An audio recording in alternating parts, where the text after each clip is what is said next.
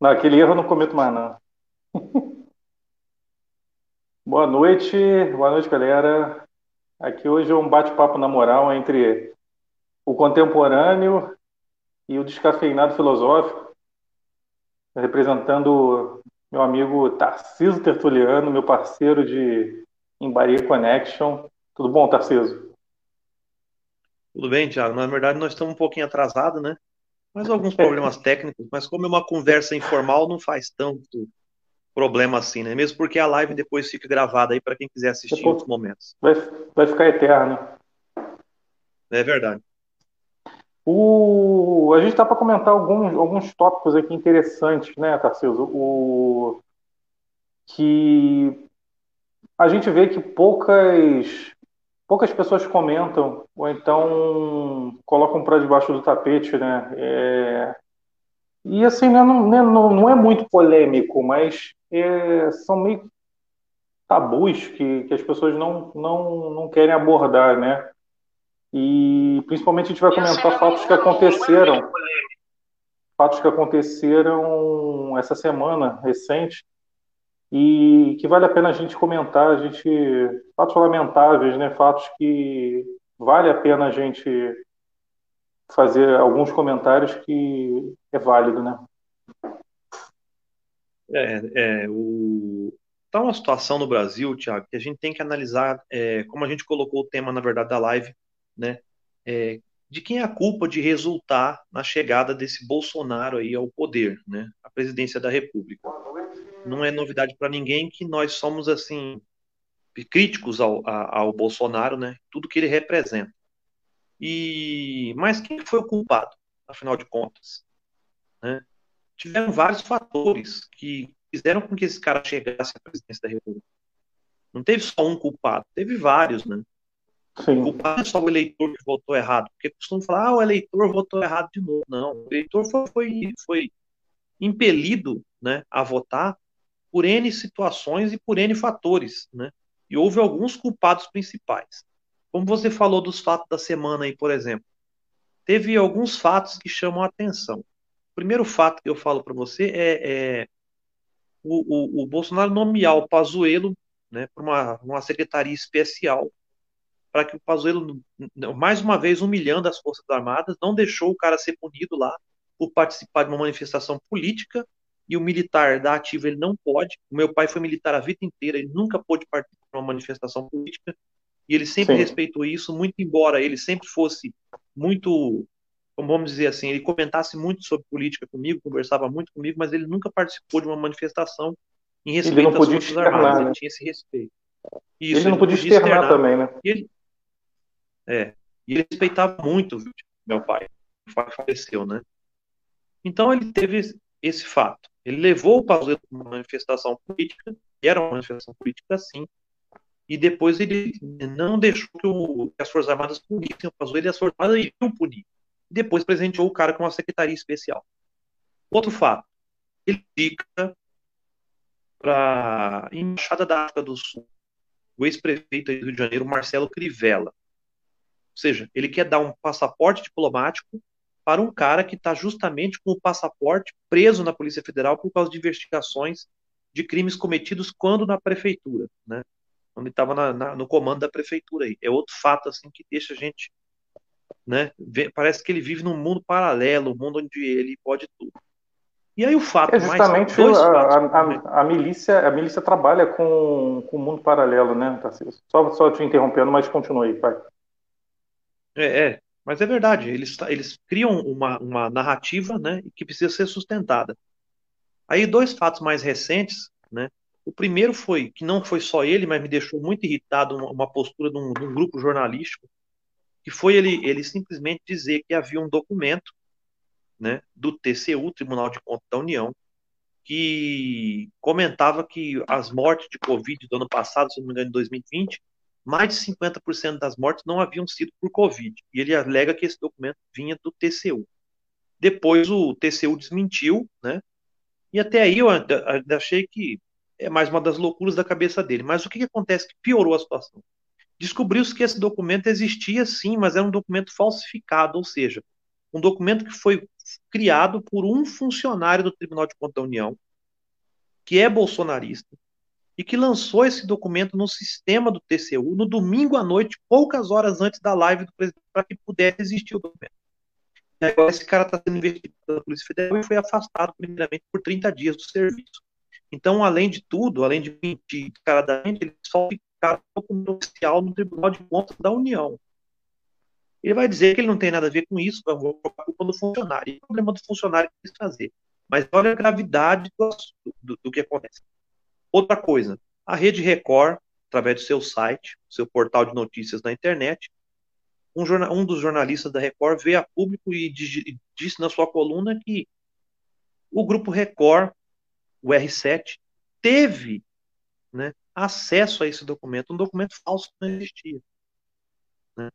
Então isso é mais grave você tem um canal do tamanho da Record né, dizendo que teve acesso a esse documento. Não teve acesso a esse documento. É mentira. Esse documento não existia. Esse documento é um, uma coisa forjada, lançada no site do TCU. E hoje, não, e se, engano, e se ele teve e se ele teve acesso, vamos levantar essa, essa hipótese de que ele teve acesso, foi, foi como tudo combinado, né? Porque é, vamos, eu, eu, eu ainda levo a crer que, que o jornalista teve acesso ao tal documento falso, né? O fake news, né? aquele fake news gostoso que, que se usa ultimamente no Brasil, né? Então vamos, vamos levantar essa possibilidade de que a Record teve acesso a esse documento e muito provavelmente teve, tá, Tarcísio?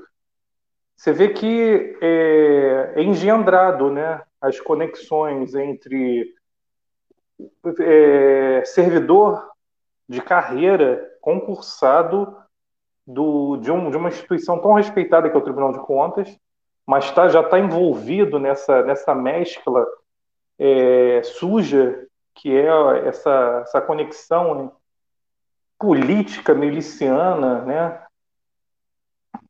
Tem esse, primeiro tem esse, tem esse agente envolvido, mais família Bolsonaro, mais a mídia já mal comunada com, com esse atual governo federal.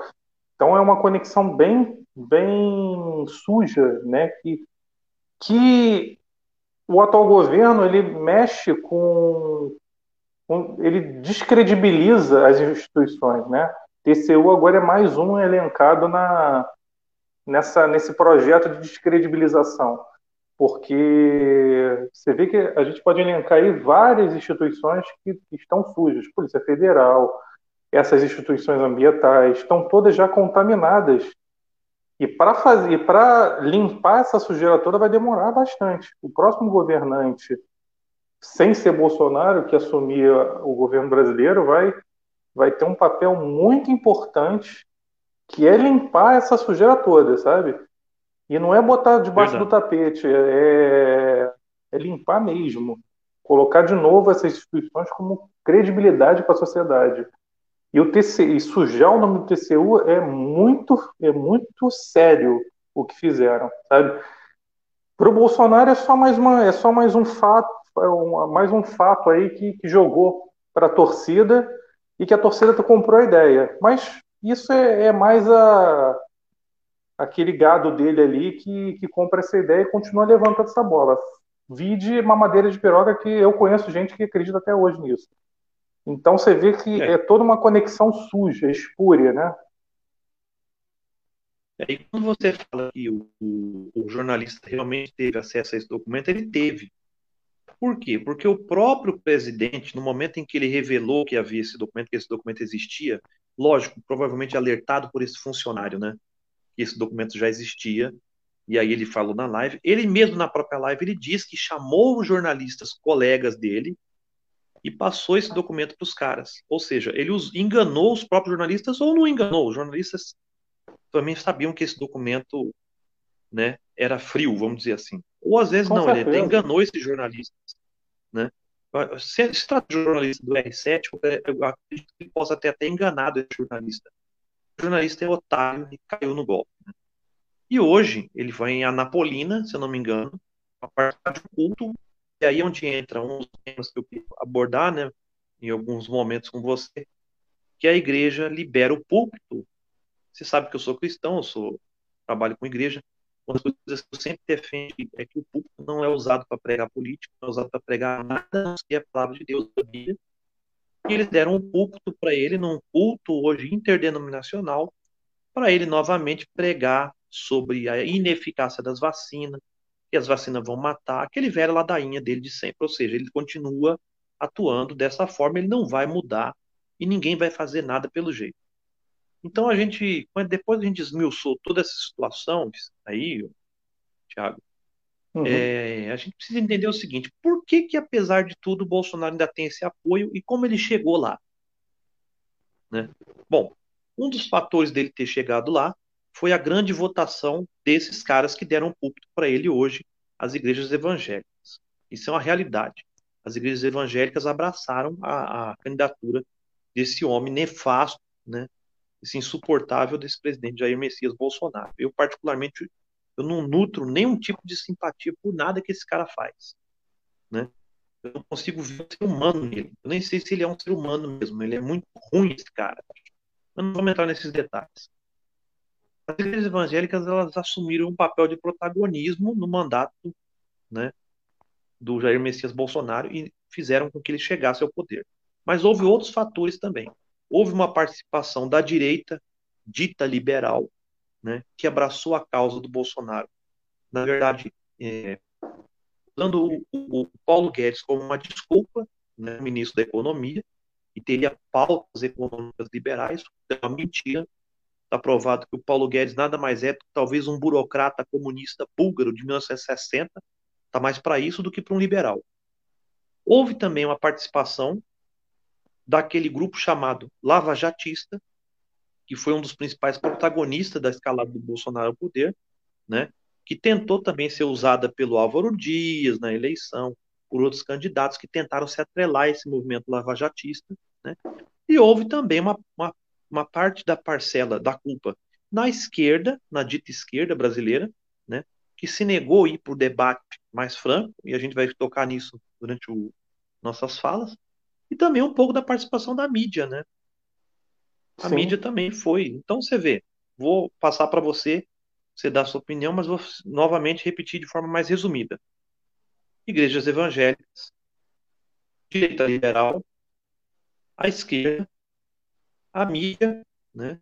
E o da Lava Jato. Então são cinco coisas assim, cinco é, personagens, vamos dizer assim, responsáveis pela ascensão desse, desse ser que chegou à presidência da República. a ascensão do né? nazismo né? no Brasil. Não pode falar que é nazista, não, eles vão falar que nós estamos é, imputando crime ao presidente. Apesar de que não, no Brasil o nazismo não é considerado crime como lá na Alemanha, por exemplo, né? Sim. Na Alemanha, se for na própria Alemanha, se você for fazer apologia ao nazismo, né, você vai vai preso. Aqui no Brasil, não. Vamos começar falando assim, o, do nazismo, como você falou. As igrejas evangélicas, por exemplo, eles apoiam o Jair Messias Bolsonaro. Você sabe que eu, eu sou evangélico, e nós, os evangélicos do Brasil, deve ter evangélicos nos assistindo e sabem disso, nós temos uma ligação com Israel, por causa da Bíblia.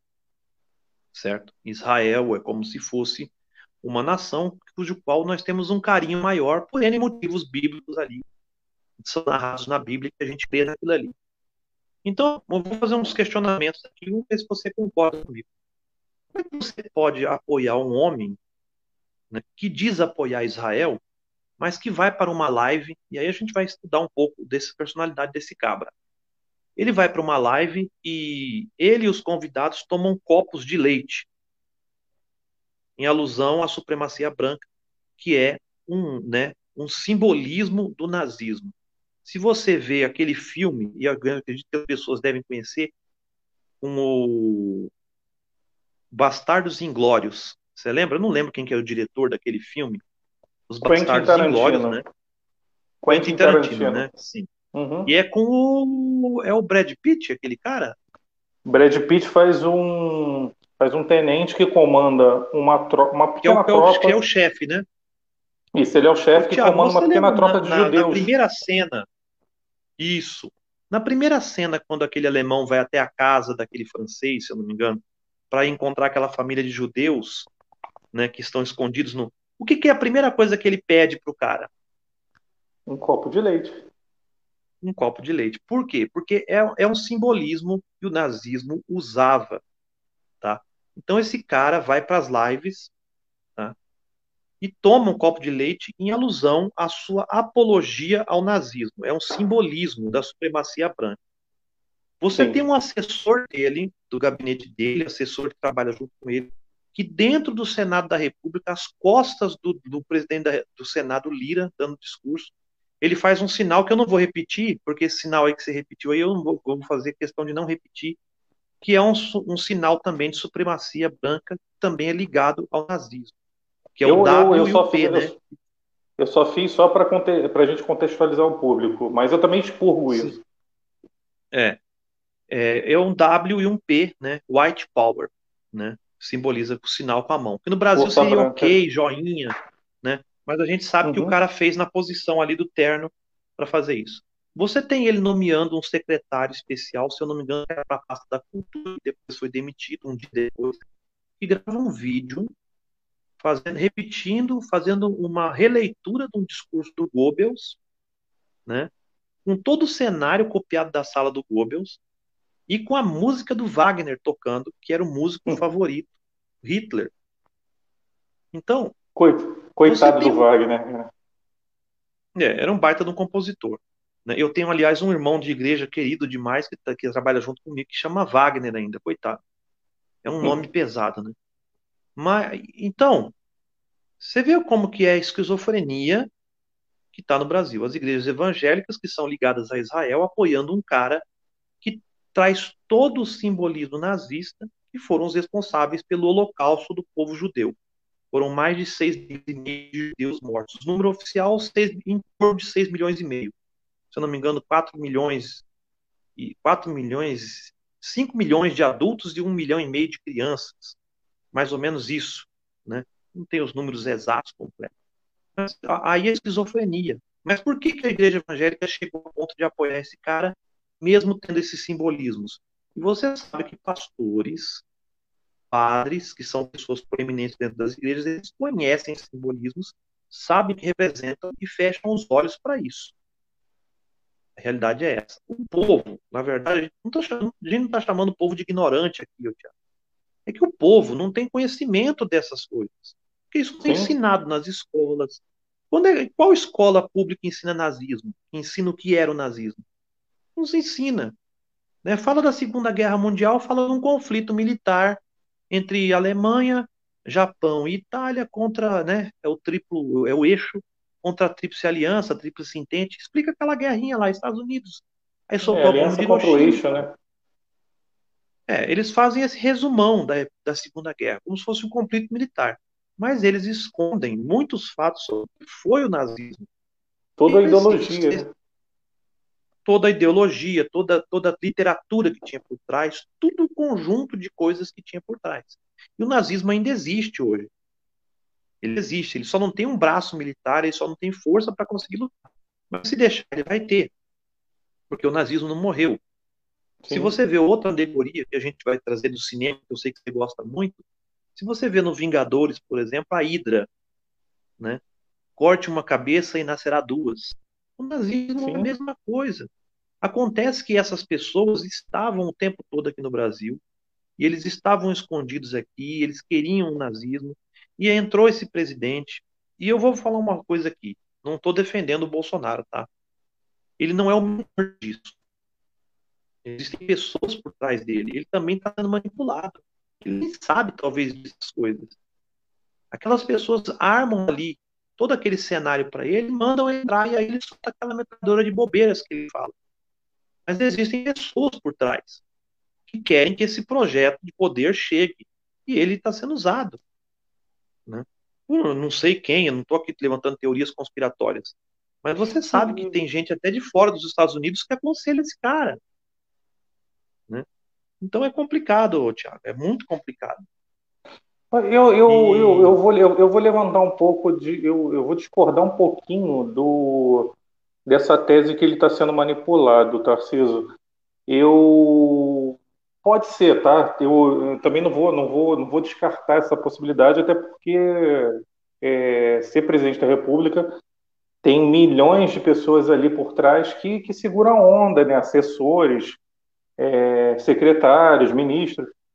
É, eu acho que é uma mescla entre estar sendo manipulado e ele está sendo fazendo isso de, de, de puro de pura lucidez eu vou dizer isso porque a gente já está passando quase um ano e meio de pandemia e ele não está, ele não tá, ele não, a gente não tem um ministro da saúde esse tempo todo, né? Um ministro da saúde é, real, né? Aquela coisa da expectativa realidade.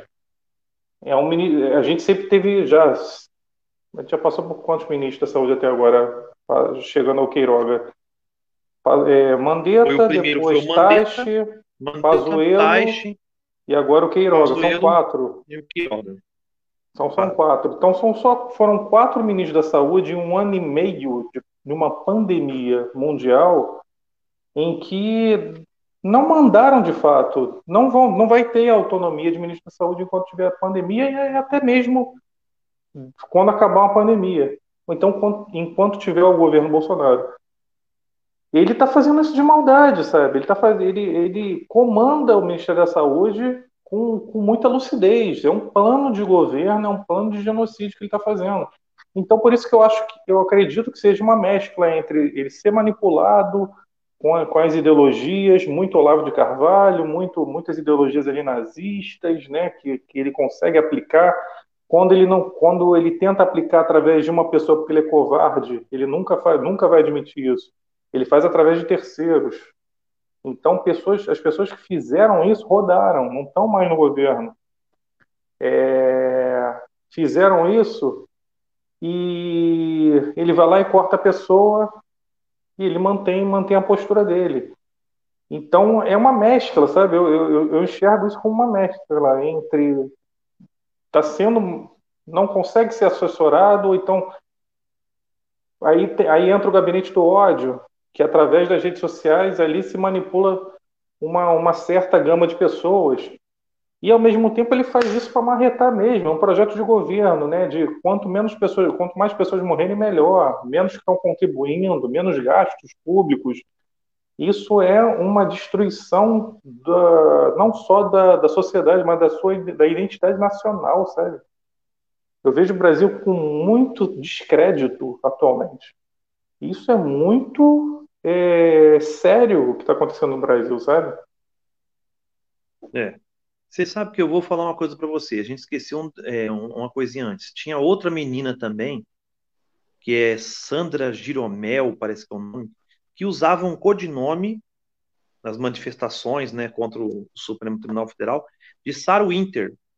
Sim, que sim. é o nome de uma espiã nazista também durante a Segunda Guerra. Pra você ver como que esses caras têm simpatia sim pelo nazismo.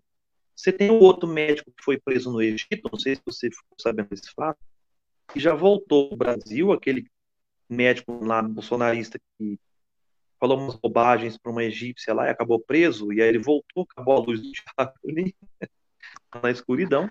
Voltei. E aí, Thiago, o que, que ele fez? Ele gravou um vídeo hoje, acho que foi não hoje, não, foi ontem, parece que pedindo desculpas, fez uma live no Instagram. E esse médico diz o seguinte, que ele pedindo desculpas, que ele errou e tal, mas ele começa a falar assim: ah, mas acontece que a internet hoje a gente não pode fazer nada. E parece um tribunal de exceção. Mais ou menos o tribunal de Nuremberg foi um tribunal de exceção, onde pessoas foram acusadas e não puderam ter direito de defesa. Ou seja, para quem não sabe, o tribunal de Nuremberg foi o tribunal que julgou os presos, né, os nazistas da Alemanha que foram presos e foram julgados pelo tribunal de Nuremberg. Então, o Tribunal de Nuremberg foi para punir, talvez o que tenha sido o pior movimento político, um assassino, como você quiser definir, da história do mundo foi o nazismo.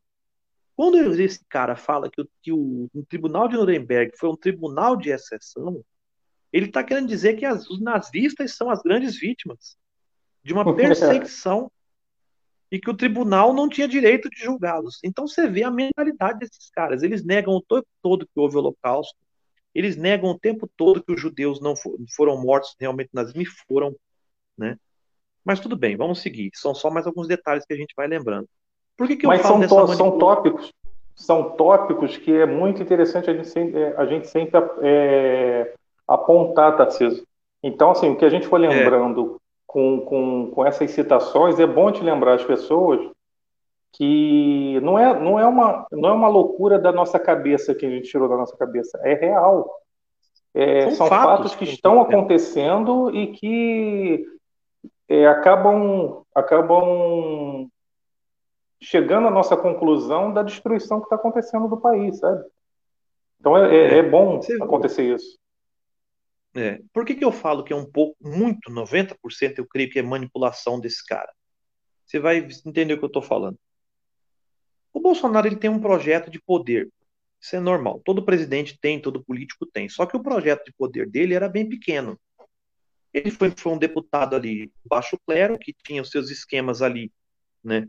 De rachadinha com os filhos dele, com aquele Queiroz, coisas assim que. Desculpa que eu vou falar. Vou parecer até meio Rodrigo Constantino aqui. E longe de mim ser né, é, passador de pano como aquele cara. O passador de Constantino. Mas rachadinha não é só eles que fazem, muitas pessoas fazem. Mas ele chegou ao poder, chegou à presidência da República. Então ele sim, quis ampliar um pouquinho esse arco de riqueza, esse arco de poder. Até aí tudo bem, né? A gente pode dizer que até mesmo Lula, Dilma, Fernando Henrique e Collor tentou fazer isso. Quem que não quer ganhar um pouquinho a mais, né? Mas tudo bem, vamos lá.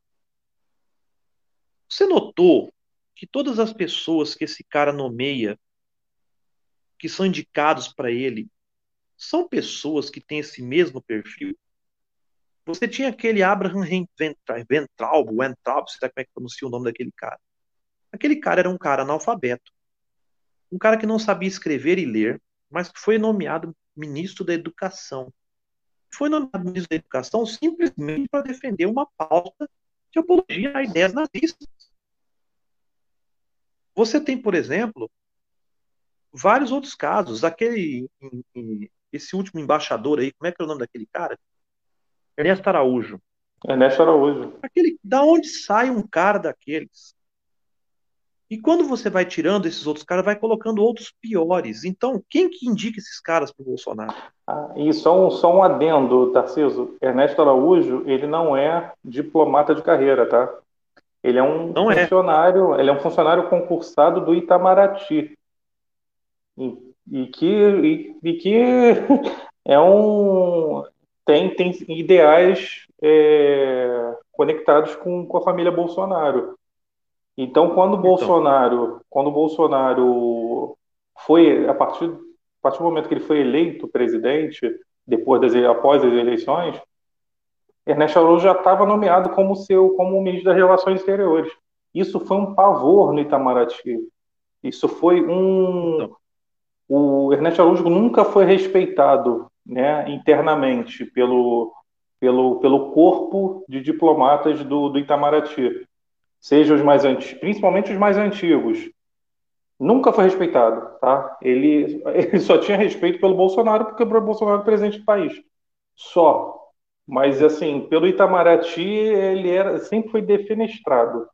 Isso está comprovado em relatos é, jornalísticos e você vê o, o baixo clero mesmo, o, lodo que é o corpo que o corpo de, de assessoramento desse atual governo federal, né? É.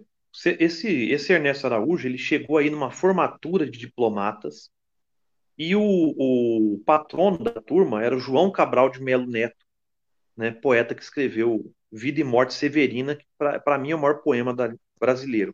Eu amo demais aquele texto. E o cara foi lá, no dia da formatura dos caras, criticar o patrono da turma, chamar o cara de comunista, falar um monte de baboseiras. E eu vou falar uma coisa para você: eu tenho certeza que ele jamais leu João Cabral de Melo Neto, senão ele não teria nem dito isso.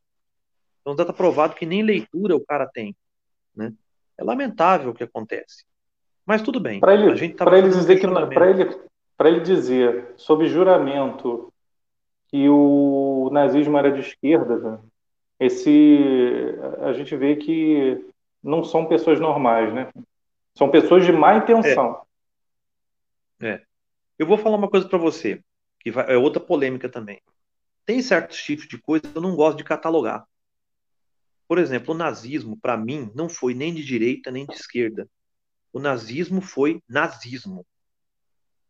Preciso deixar claro isso. Quando a gente pega o nazismo, o nazismo foi uma, a pior manifestação que existiu do ser humano. Então, nem pessoas que são da direita, nem pessoas que são da esquerda deveriam defender o nazismo. Essa é a verdade. É verdade Quando você concordo. tem um grupo de pessoas é, que se auto-intitulam da direita, se auto-intitulam liberais e acham normal essa defesa do nazismo, isso me enoja. Eu fico enojado que ligadas à igreja, por exemplo, pessoas liberais, né, que são de direita liberal, fazem essa acham normal essa apologia ao nazismo descarada no Brasil. Então, o, nazismo não foi de direita nem de esquerda, o nazismo foi uma coisa horrorosa que tem que ser combatida, tinha que ser extirpada. Então, quando, por, que eu, por que eu estou falando isso? Porque existem pessoas de viés ideológico de direita que sequer sonham com isso, de fazer apologia ao nazismo. Assim como existem pessoas de viés de esquerda que nem sabem o que é comunismo. Para com essa coisa de comunistas e União Soviética e mísseis. Então a gente precisa tomar cuidado às vezes de quando a gente fala alguma coisa. Agora, o Bolsonaro, eu sempre disse, o Bolsonaro não é de direita, nunca foi. Qual é o plano de governo dele que seja liberal? Qual é o projeto do Bolsonaro que seja de direita ou de esquerda? Qual o programa de governo? Qual é o, um dos um, um plano que seja do seu governo, do seu projeto de governo, que seja pautado ou na esquerda ou na direita? Não tem. Então, quando fica essa briguinha, ah, o Bolsonaro é de direita, ah, o Bolsonaro é de esquerda, ah, o Bolsonaro é comunista, ah, o Bolsonaro é bolsopetista. Estão falando agora, né? O bolsopetismo. Gente, não existe isso.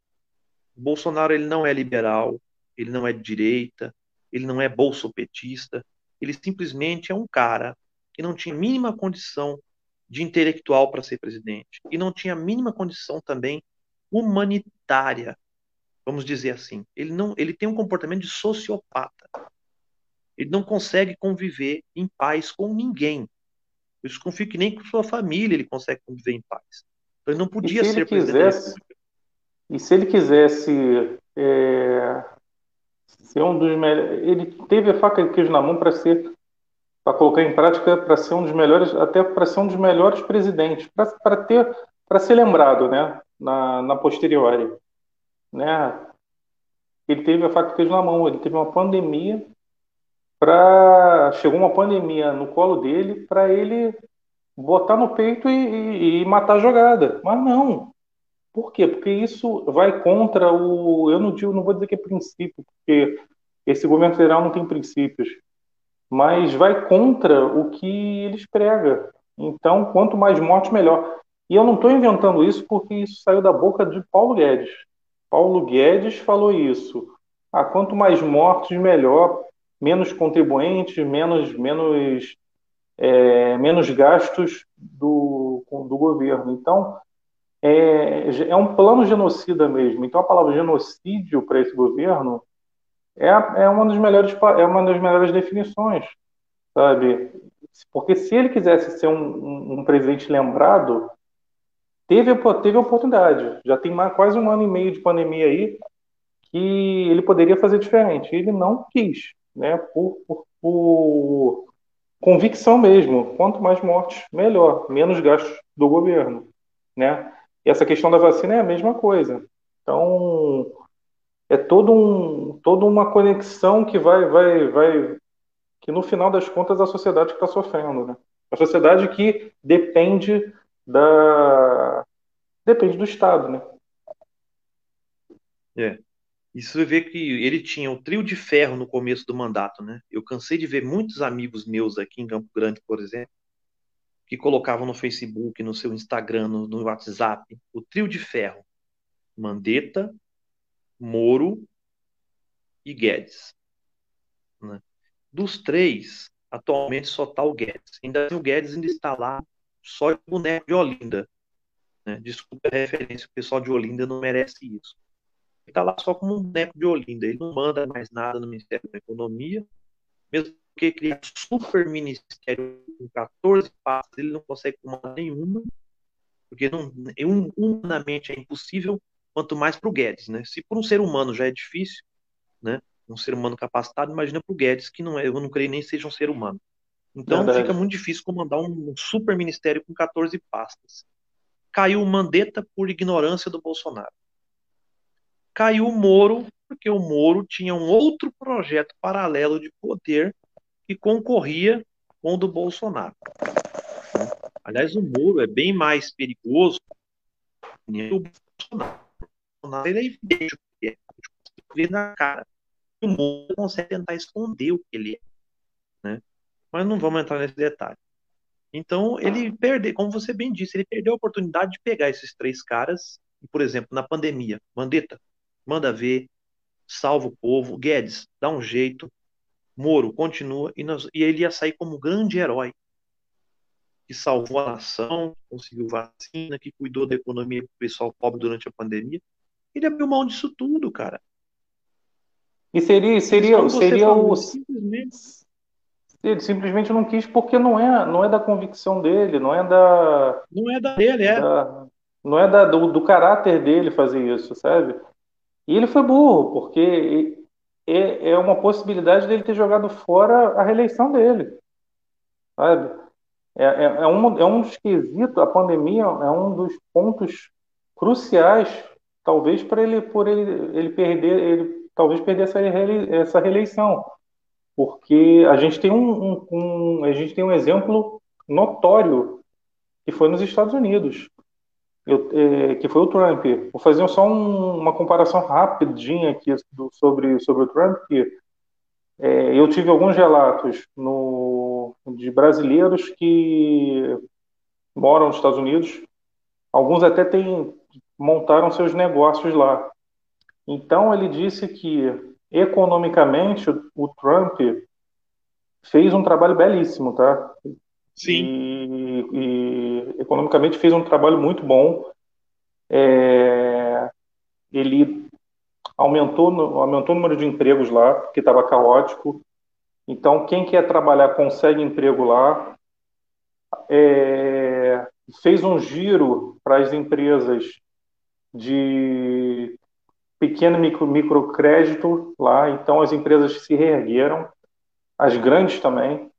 Então, economicamente, ele fez girar bonito. Só que ele foi um burro, um idiota, porque ele podia ter se, ele podia se vender nessa, nessa causa e talvez conseguisse a reeleição. Mas não, ele quis, ele quis dar um, pregar o ódio, né? É um, quis pregar as questões raciais do que é, do que focar no que ele fez de bom, né? Lá para os Estados Unidos. Ele, ele, ele fez uma coisa interessante que poucos falam isso.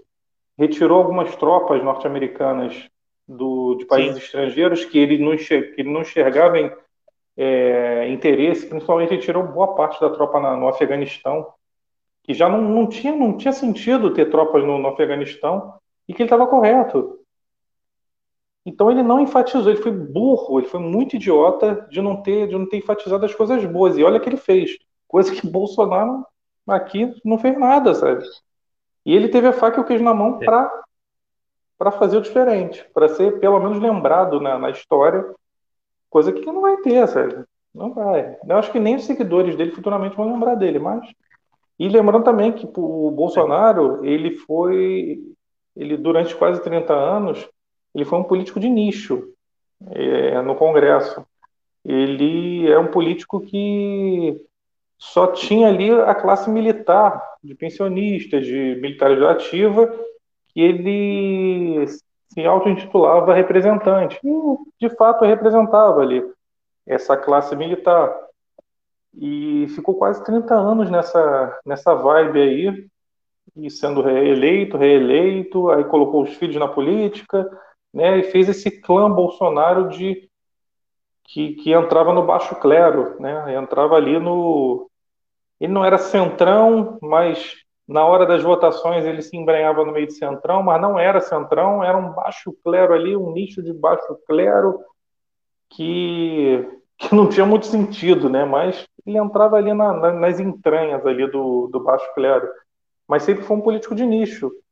E com o passar dos anos, principalmente a partir de 2013, a ascensão do Bolsonaro não foi só em 2018.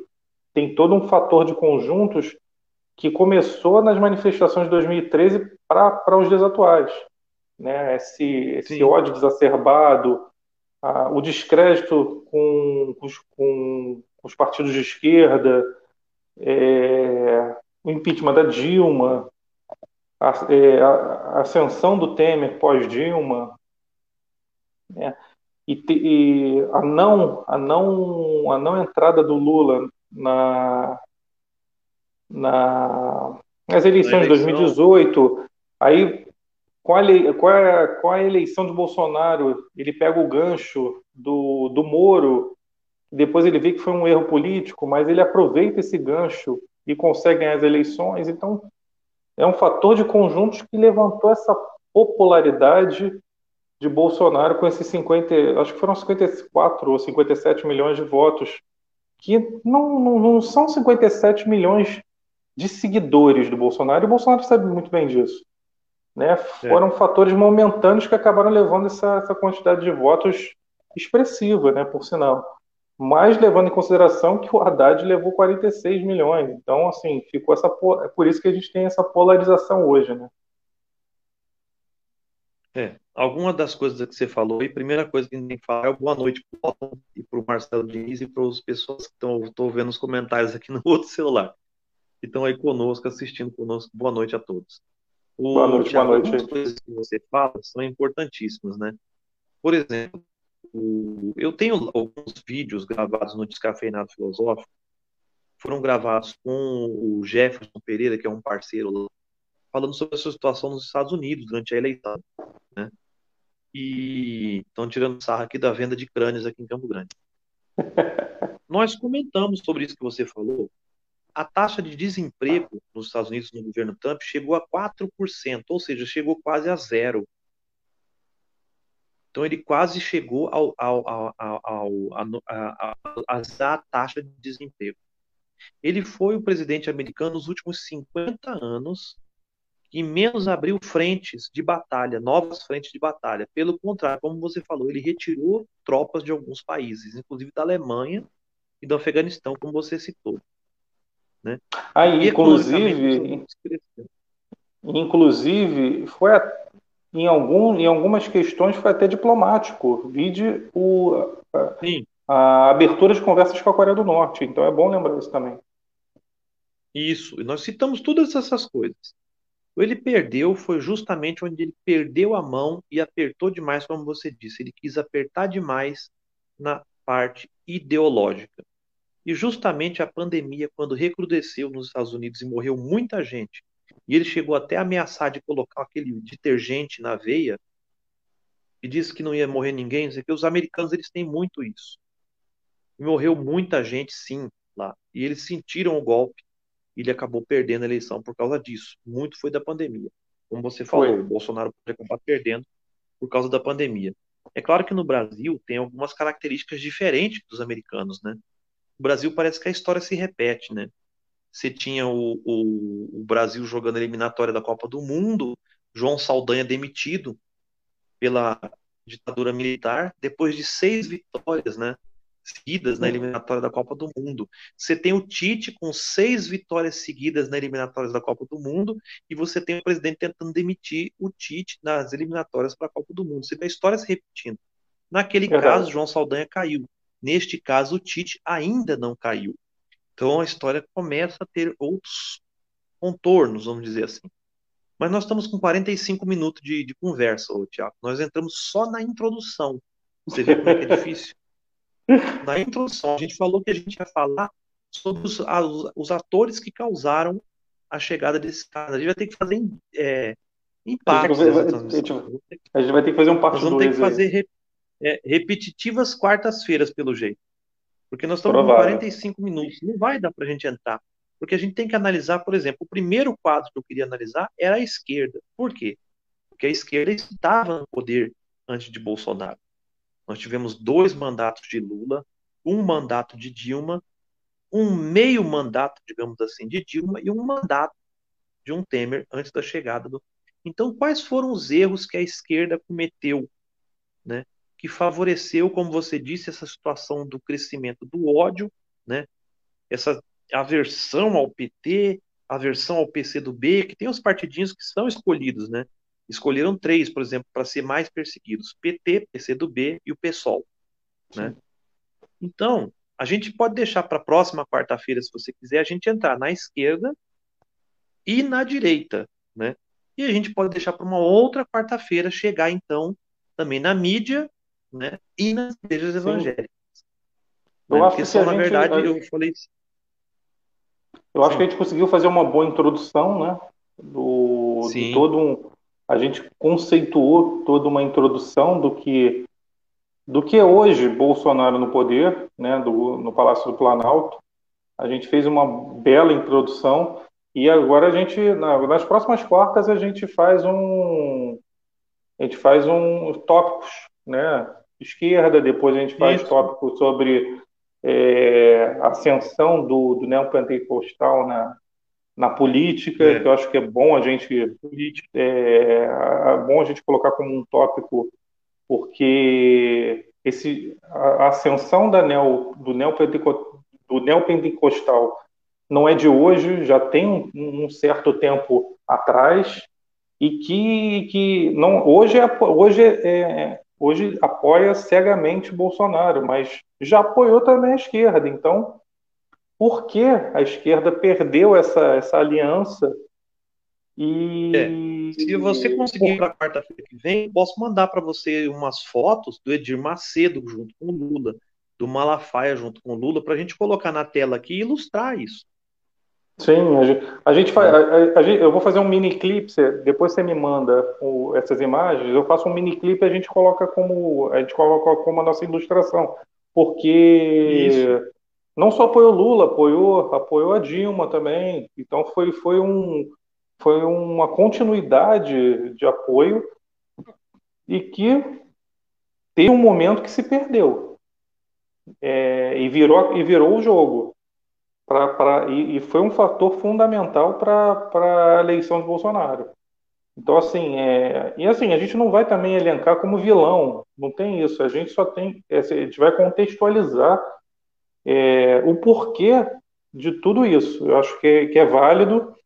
A gente também não vai tirar o, não vai, não vamos aqui, o nosso papel também não é descredibilizar, é mostrar os fatos que aconteceram. Porque Sim, a ascensão outra, do neo, a ascensão do neopentecostal.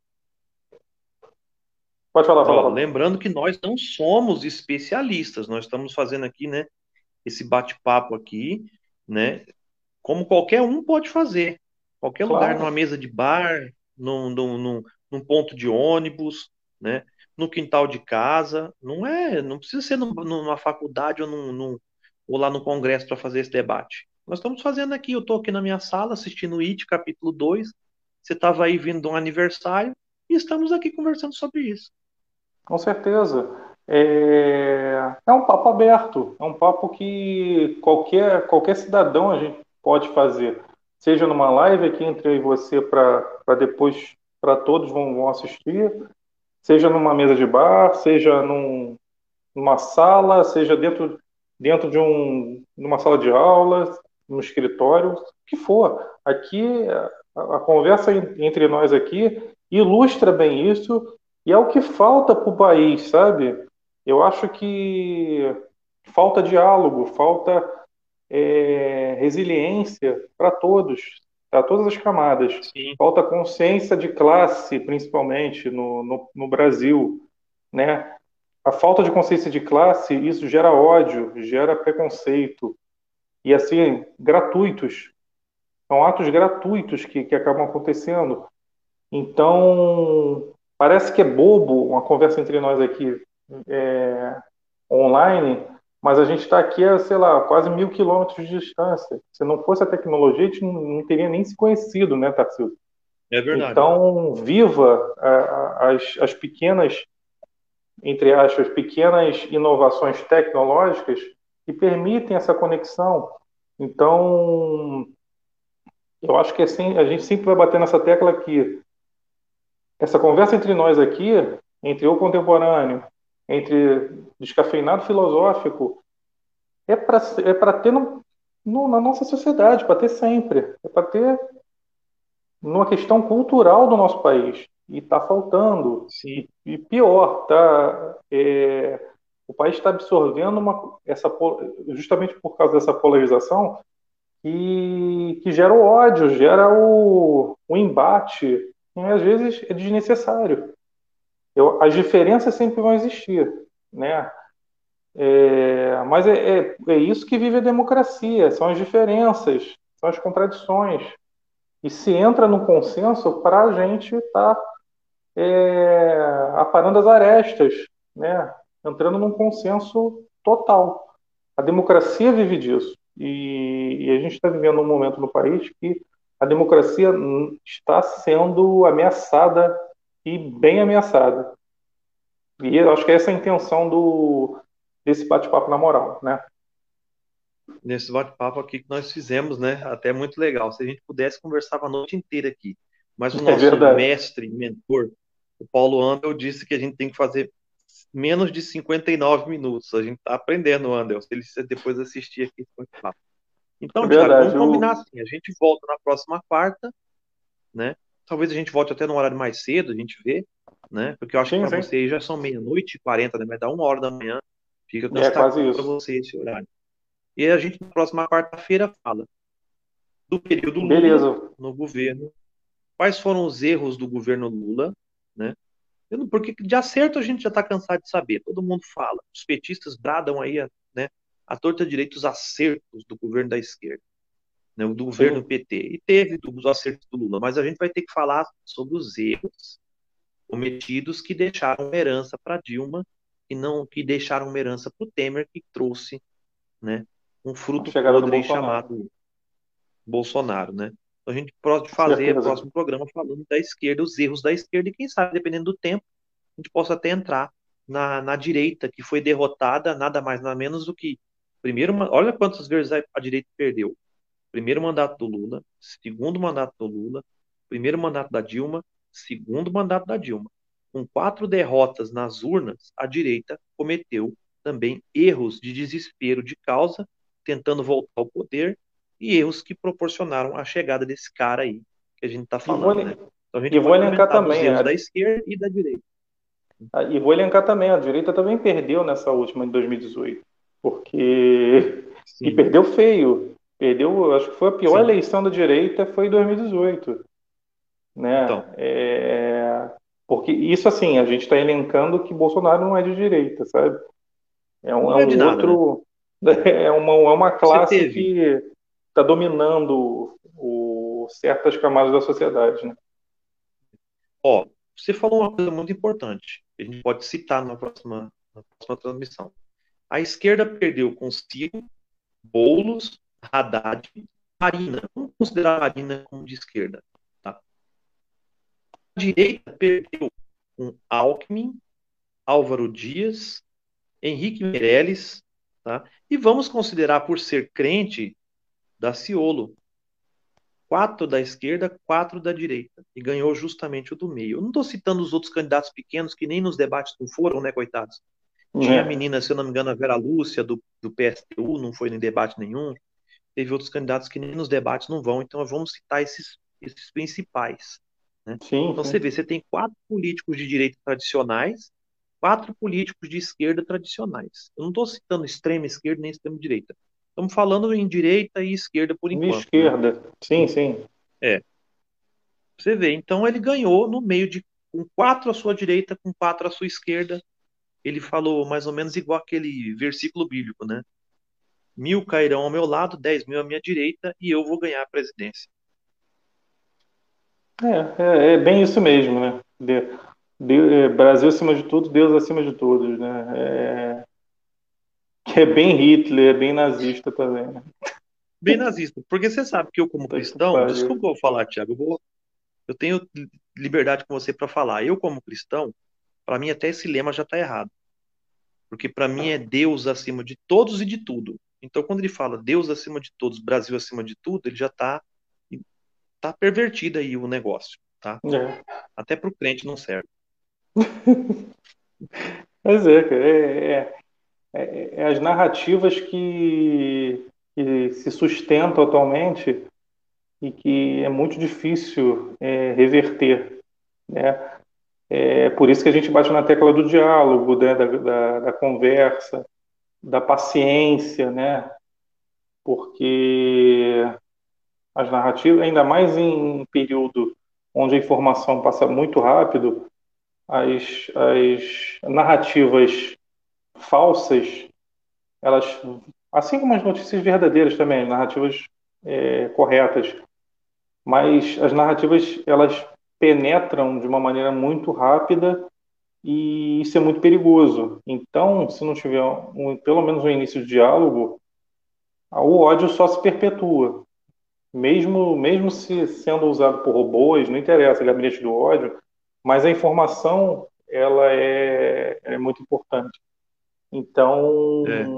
quando você tem um diálogo, você tem consciência. Então, tem que debater, né?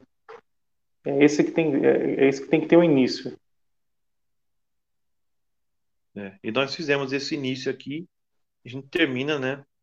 Em duas ou três quarta-feiras, sei lá como é que nós vamos fazer para terminar isso aí. Eu acho que a gente consegue, é, a gente consegue, a gente conseguiu fazer uma introdução legal, né? Agora hoje e nas próximas quartas a gente vai, acho que mais duas quarta-feiras ou três de repente, a gente consegue terminar o nosso raciocínio, né? Ficou, ficou além de uma conversa, ficou uma, um início de uma aula, né? então a gente é consegue aí é, mostrar todo o, o, nosso raciocínio, nosso tudo que a gente pensa e chegar numa conclusão, né? Para todos aí. É verdade. Então, beleza, Thiago. Vamos nos despedir, né? Nós só estamos nós dois mesmo, não precisa se despedir de mais ninguém. Tarcísio, obrigado. Tá, tá obrigado aí pela paciência. É, desculpa o pequeno atraso aí, tá? Mas nas próximas quartas a gente, a gente vai começar no, no horário certinho e, e, a gente consegue aí mostrar nosso, nosso raciocínio e, e tamo junto. Bate-papo na moral aí. Obrigado, tá, Tarcísio? Amém. Beleza. Até mais, galera. Um abraço.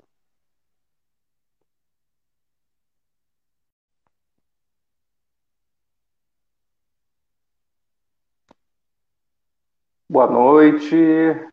Boa noite, galera. Bom dia, boa tarde também. Meu nome é Thiago Muniz. Estou representando aqui o, a live do Contemporâneo, junto com Tarciso Tertuliano, representando filosofando, filosófico descafeinado. Tudo bom, Tarcísio? Beleza, Tiago. Vamos nós tocando a bola de novo né, nessa segunda parte da nossa grande discussão aqui, que não leva a lugar nenhum e que é, saiu do nada e vai para lugar nenhum, né? Vamos lá. Como o Brasil, né, cara? O Brasil tá, tá, tá, um, tá um Fusca sem rumo, né? Tá Fuscão no, na rodovia, no escuro, sem, sem perspectiva de chegar a lugar nenhum, né, praticamente.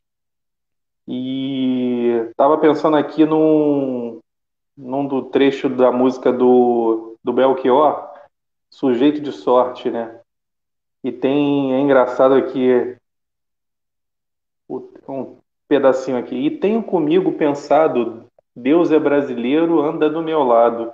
É bem o, é bem ultimamente que o que é a fé, né, do do brasileiro que ao mesmo tempo não tem fé e não faz nada para progredir, né? E, e manda brasa dizendo que é um homem de fé, né? Aí a gente vê com os falsos líderes aí e a gente vai levando, tocando o barco, né?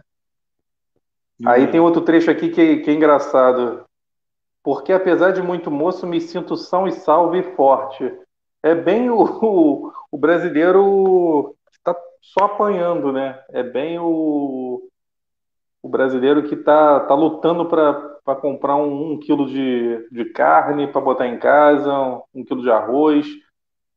Grande parte, uma boa parte das pessoas não estão conseguindo nem comprar mais o, um cilindro de gás de, de gás de cozinha, né, que está cada vez mais caro, e mas está persistindo lá, tem a fé de, de, de ter um, um, país melhor, né? E tem só para terminar o último trecho aqui, que é bem bem interessante. Belchior era um profeta, né?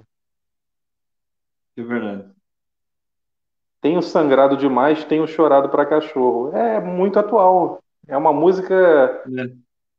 Que foi, foi feita nos anos 70 pelo, pelo Belchior é extremamente atemporal, né?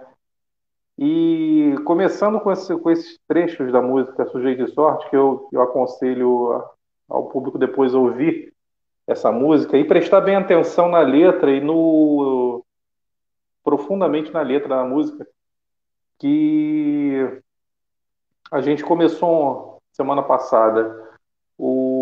A live pensando que ia ser uma. Vamos, vamos fazer todo um raciocínio numa live só e que impossível, do jeito que a gente desenvolveu. E que acabou sendo uma introdução para novas lives. Acredito que a gente vai fazer essa live hoje. De repente, mais uma live para a gente encerrar todo um raciocínio geral do, é do que fez, do que fez gerar a eleição de Bolsonaro, né? Tem várias, várias nuances, várias, várias é, tópicos que a gente está abordando e hoje a gente vai começar já a citar tópicos de que forma chegou a eleição de Bolsonaro para em 2018, né? Acho que nem o próprio Bolsonaro acreditava que, chegaria lá e acabou chegando, mas devido a muitas é, entraves jurídicas, políticas, partidárias, sociais e que culminaram nessa, nessa eleição que nessa eleição bárbara, né? Nessa eleição bem que a gente que a gente volta lá 70, 80 anos atrás e consegue explicar de uma certa maneira essa virtude. E, e a gente raciocinando muito e o que deveria apontar, acho que é interessante, Tarcísio, a gente começar a apontar é, que já estão começando algumas lideranças é, no, no, movimento social e, e político do Brasil já estão começando a recuar. Uns porque não sentem, é, não sentem, não vão, vão ter forças para 2022, para uma terceira via, outros receberam propostas é, comerciais e profissionais e também recuaram, e estão se acovardando, mas cada um opta a vida que quer, a vida que escolhe. Isso não, a gente não está aqui para julgar, mas é a forma que as pessoas se vendem e depois recuam. Então é um, é um aspecto bem hipócrita, né? Então a gente pode começar já nessa, nesse tópico bem covarde, né?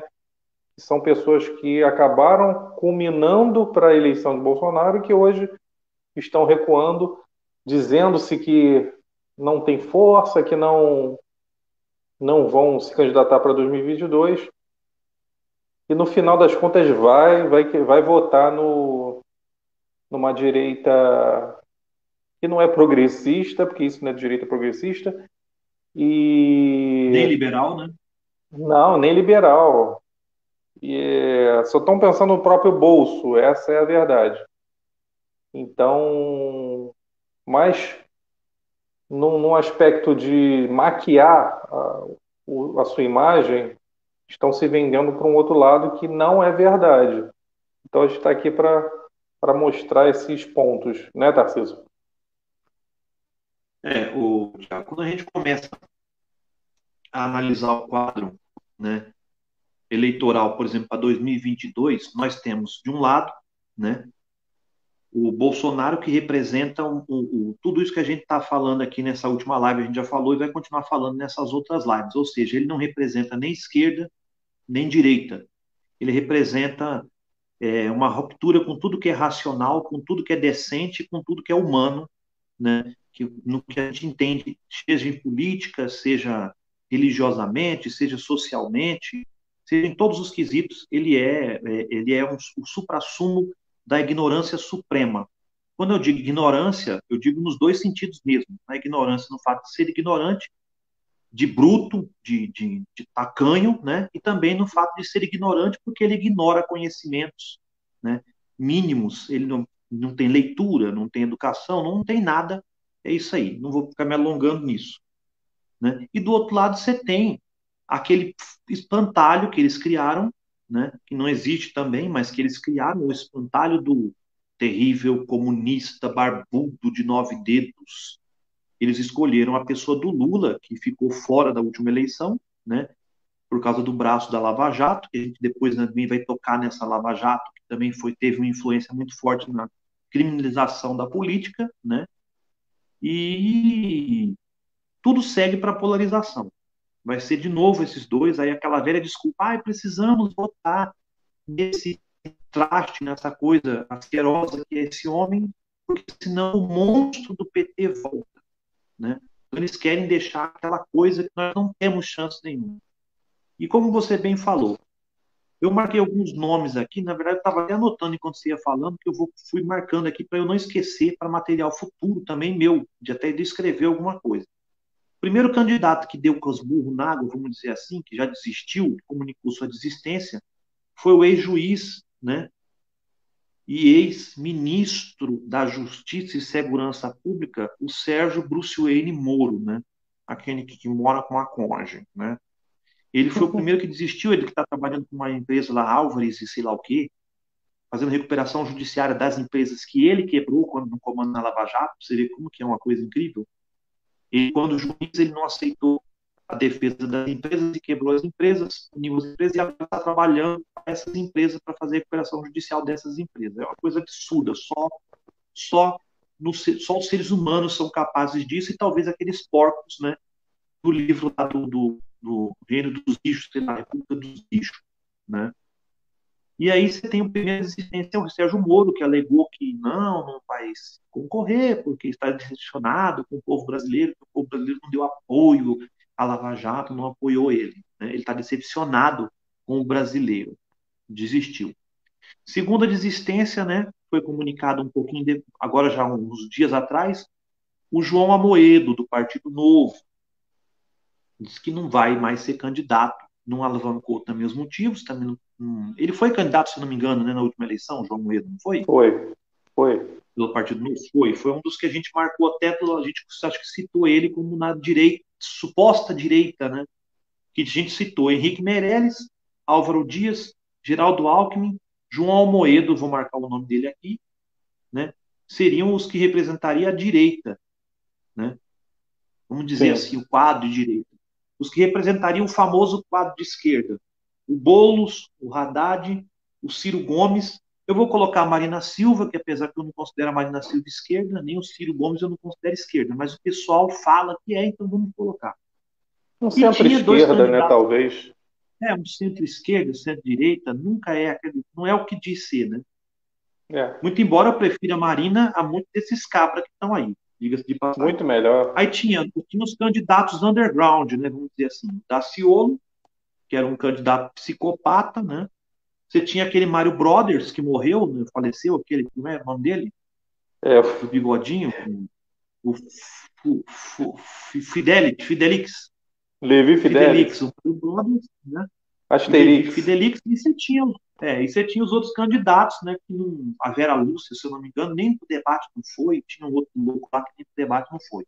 Então você tinha N candidatos. Desses candidatos, Sérgio Moro, que não foi, mas queria ser, tá fora. João Moro disse que também não vai ser candidato, tá fora.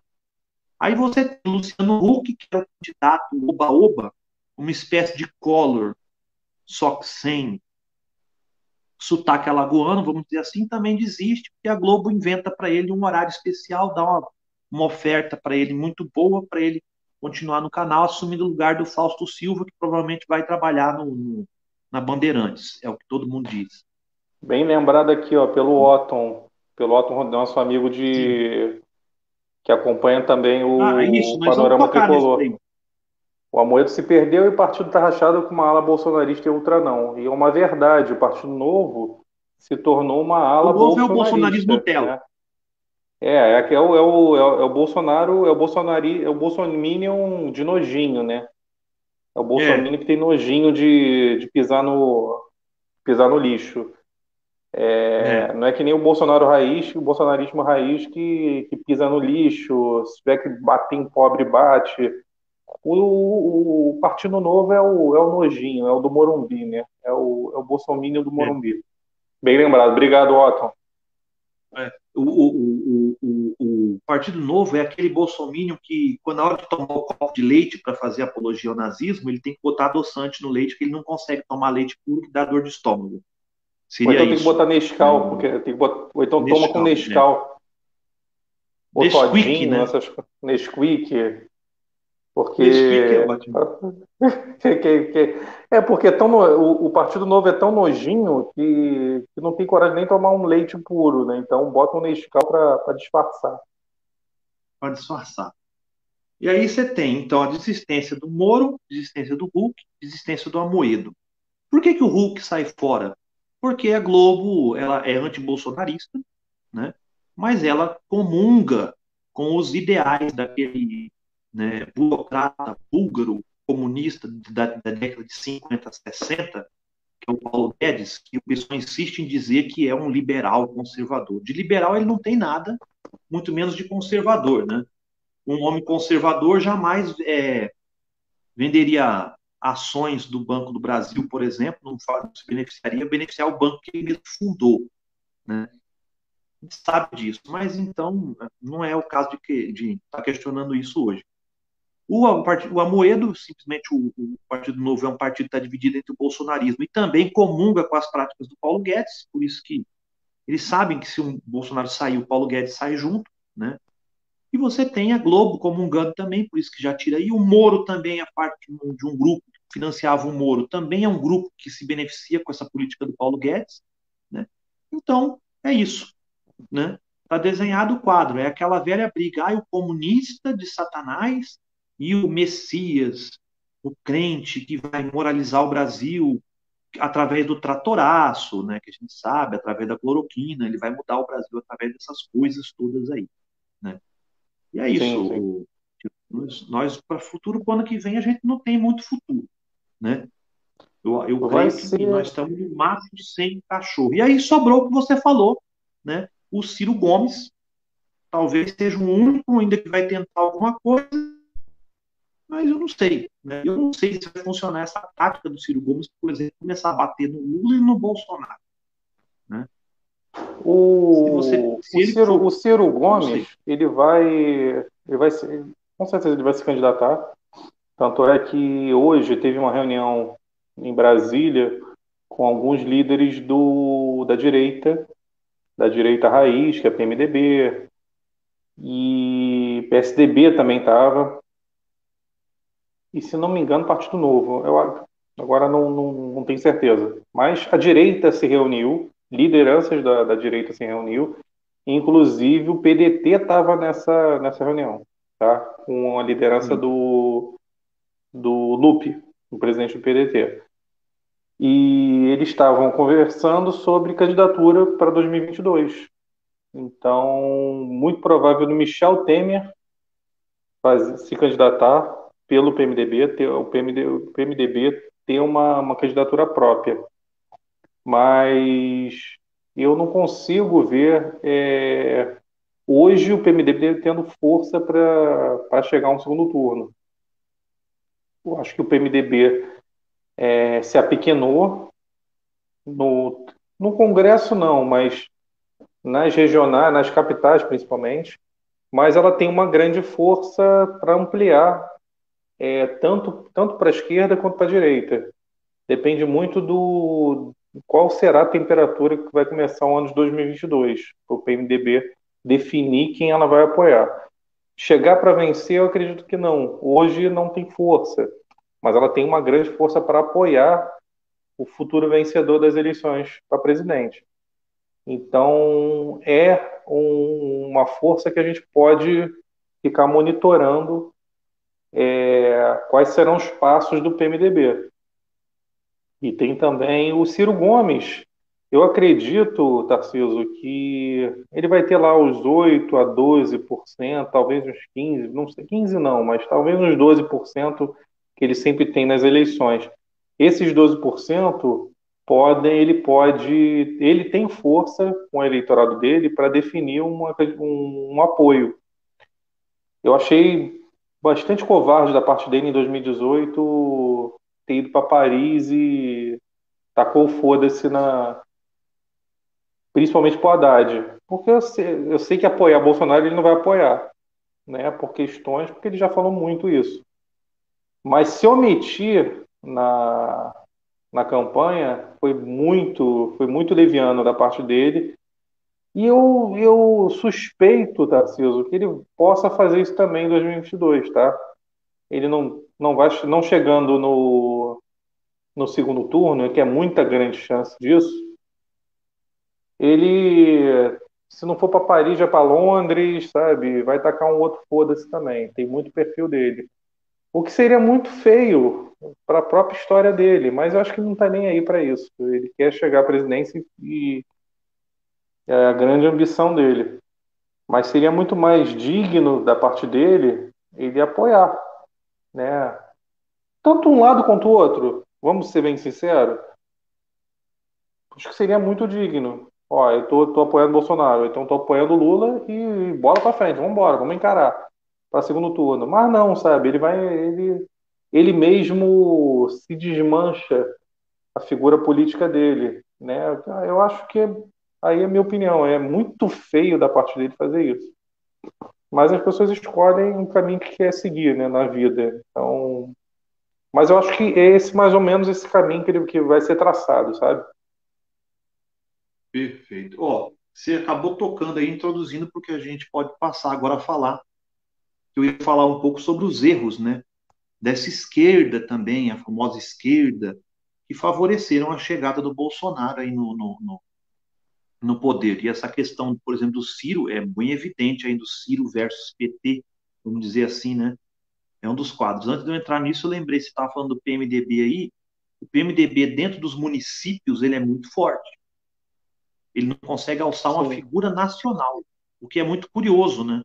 porque é. o, ao, ao, mesmo tempo em que o PT perde os quadros municipais, nas eleições municipais, ela perde capitais, perde o número de prefeitos, ele é o partido que mais elegeu deputados federais. Né? Então, nacionalmente, Mas... o PT cresce, municipalmente ele perde, enquanto o PMDB cresce municipalmente, mas não tem uma figura nacional. Né? Mas aí tem um detalhe entre um e outro. Tem um detalhe é. entre um e outro que, que, que culmina nessa, nessa diferença entre PT e PMDB. O PT tem a figura do Lula. Então, quando o Lula participa ativamente numa eleição, e como foi em agora, 2020, nas campanhas municipais, a figura dele prevaleceu muito e o PT cresceu. É, voltou é. a crescer. Em algumas capitais o PT cresceu. Você vê lá no, em Recife, né, teve umas candidaturas que e ficou empolvoroso de novo o PT. Coisa que em 2018 o, o Lula já não estava mais na. Não estava tava preso, não podia participar de campanha nenhuma, obviamente, porque estava preso. Então, é. como o PT se apequenou é, nas, regiões, na, na, na, nas regiões municipais. Porém, você vê que foi o, no Congresso foi a maior bancada, junto com o PSL. Você vê que até a polaridade culminou também no Congresso. Né? E coisa que o PMDB, por exemplo, não tem uma liderança forte, tem lideranças. Né? Aí o Michel Temer vai lá e encabeça essas lideranças, mas não tem uma figura única que, que agrega o, o seu partido, como o Lula tem e agrega os seus correligionários, né? Coisa que o PMDB praticamente nunca teve, né? Ele, o, o, PMDB é muito bom de, de, de se fazer, é, ele tem uma capacidade muito forte, e sempre teve, desde a época até da ditadura, da ditadura de formar alianças, de até é, ser aberto ao diálogo. É, esse é o é. ponto forte do PMDB. Se é canalha ou não, aí é outros 500, mas ele sempre teve essa capacidade de diálogo, né? tanto para um lado quanto para o outro. E você vê que ele, quando, quando teve Fernando Henrique Cardoso no PSDB, o PMDB estava ali dando o, o, era o pilar dele. Quando o PT estava no poder, tinha o PMDB também para ser o pilar. E se a gente reparar, o PMDB, a diferença, você vê a diferença entre um e outro. O PMDB tinha os pilares de José Sarney, aí Michel Temer, é, Renan Calheiros, né? E, e faziam essa coalizão de, de apoio. E o, PM, e o PT, na, na, nas campanhas, é, ele, se, ele se fortalece com a imagem do Lula, né? Por isso que ainda tem a, o Lula é muito forte na, na, no mundo da esquerda, né? É, a gente pode debater aqui se, se é, é válido ter uma renovação, mas isso já está tendo gradativamente, né? E é, talvez seja o tempo. Lula não é eterno. Né? Não é eterno, então, mas eu acho que aos poucos está tendo tanto no, no, no, no, público masculino até no, no feminino também. E a gente pode citar alguns, alguns nomes fortes que, que, que estão crescendo e essa é, é o que só é, diferenciar o que é o que é o PT hoje sempre foi o que é o, PS, o PMDB o que sempre foi a diferença de um, um entre o outro, né? É. Ó, tem o tem o, o, o Otton perguntando aí se vai lançar um outro nome, o PT, de repente. Eu não sei, Otton. Vai depender muito do que o Supremo Tribunal Federal, o Supremo Tribunal de Justiça de Brasília, decidir até o ano que vem. A gente tem que lembrar que o Lula ele não foi inocentado, como o pessoal está falando. Simplesmente anularam a sentença do Moro e jogaram para o Supremo Tribunal de Brasília. Né? Dizer que o Lula hoje foi inocentado é uma cretinice desses caras que querem novamente continuar criminalizando a política e essa é uma tática do, da Lava Jato, que eu não quero nem entrar nesse mérito. É uma, tática da fake, é, é uma tática de fake news, né, Tarcísio? É, uma, é mais uma fake é. news que jogam aí na, jogam na praça. Né? Na praça. Aí, aí, aí, aí, colocam. Lula foi, foi, o Lula foi inocentado, que é mentira. O processo só é saiu de uma instância e foi para outra. Entendeu? Vai ser julgado. Eu não duvido nada o judiciário lá na frente tirar ele da, da eleição nas vésperas da eleição, se precisar. Eles podem condená-lo e jogá-lo na prisão de novo. Até outubro do ano que vem ainda tem muito tempo para fazerem isso. É simples. Não é, confio é, nesses é, é possível. É possível, né? Ó, Tiago, você estava falando aí, por exemplo, a esquerda, né? O pessoal também está em É, tá todo mundo rachado na verdade. Ó, o que acontece? Vamos começar então a avaliar os erros da esquerda. Isso sou eu que falo, se você discordar, você tem todo direito. A esquerda chegou ao poder no Brasil, a dita esquerda, né, que para mim não é aquela esquerda esquerda que o pessoal fala, né, o Lula finalmente, depois daquela derrota, tivemos o governo de Fernando Collor, que teve seus problemas aí, né, aquelas coisas com a poupança do povo, todas aquelas condições, e aí o Fernando Henrique pegou com uma política que acabou criando uma grande inflação, alguns problemas econômicos herdados mesmo dos problemas né, dos mandatos lá de trás. O plano real não foi de, de início toda essa maravilha que o pessoal diz, né? Só foi, vamos dizer assim, um pequeno. É como se você já tivesse com a água por aqui, o cara puxou, mas deixou você com água até o peito ainda, né? Ele não tirou você é. da água, ele só te deu uma puxada para cima. O plano real foi pra isso. Você respirar um né? pouco. Né? E aí, é, você respirar um pouco. Aí o, o, o arroxo fiscal, toda aquela condição, fez com que a esquerda chegasse ao poder na pessoa do Lula. Então, veja bem, a esquerda brasileira ela cometeu erros básicos em relação a, a, a, ao, ao, seu governo. O governo Lula ele pavimentou um pouco a estrada do povo pobre no Brasil? Pavimentou. Isso é inegável. É inegável que as pessoas começaram a ter um, problema, um, um poder maior de compra, a vida do brasileiro deu uma melhorada um pouquinho. Isso é inegável, né? Ele foi um dos, um dos presidentes que mais investiu nos pobres? Foi. Isso é inegável. Depois dele, e dele, pelo menos no governo militar, não houve isso. Estou falando do governo democrático da cá, no período militar. Mas, embora nós vamos ter que voltar um pouco na história para entender essas coisas que a esquerda desconsidera. Quando você tem o PT no poder e você investe um pouco no povo pobre, você dá essa, né, o PT cometeu alguns erros, que a gente pode até alguns falar muito aprofundado, senão a gente vai ficar a noite inteira conversando aqui. Mas, por exemplo, você vê pessoas, como você falou, grupos que dão apoio de sustentação política ao, ao Lula, e não são pessoas que têm um projeto nacional para os pobres, nos projetos sociais. Simplesmente eles têm um projeto de se manterem no poder das pequenas oligarquias lá no Estado, lá no município. Você tem figuras históricas da política nacional ligadas ao PMDB, até uma ala do PSDB, muito embora teve um pessoal lá do Alckmin, aquele pessoal do, do, do núcleo duro do PSDB, que continuou mesmo contra, o PT, contra o Lula, mas você vê que não endureceu a coisa, como fizeram, por exemplo, com a Dilma. Então você tem aquelas oligarquias que eles ajudam a sustentar o governo Lula, crescem no governo Lula, mas que não, a esquerda não conseguiu trabalhar essa parte, vamos dizer assim, de tirar deles essa identidade de burguês. Eles não tiraram essa identidade de senhor feudal deles. Simplesmente eles aproveitaram o momento. Eles falaram: bom, o Lula é o presidente, o povo quer o Lula, vamos apoiá-lo mas vamos continuar mantendo o nosso perfil de dominação aqui, vamos continuar mantendo os nossos feudos eleitorais, né? vamos continuar mantendo as nossas oligarquias. E o que, que foi o erro do PT, do, vamos dizer, do Lula, porque o Lula era a figura do presidente. Quando a gente falar Lula, a gente está dizendo o governo PT. O Lula simplesmente deixou correr solto. Através de alianças, não estou dizendo aqui que foi cretinas ou foram é, inocentes, vamos dizer assim, ah, ele foi ingênuo de ele tinha um projeto, olha, eu quero ajudar o povo assim, eu quero fazer isso, quero fazer aquilo. Sozinho eu não vou fazer, já perdi um monte de eleição sozinho, eu vou ter que aceitar algumas coisas. Então você abre certos tipos de concessão para você continuar governando e fazendo as coisas, e você tem que abrir concessão para esses caras. Esses caras vão te apoiar, mas eles não vão perder aquela identidade deles de senhores feudais.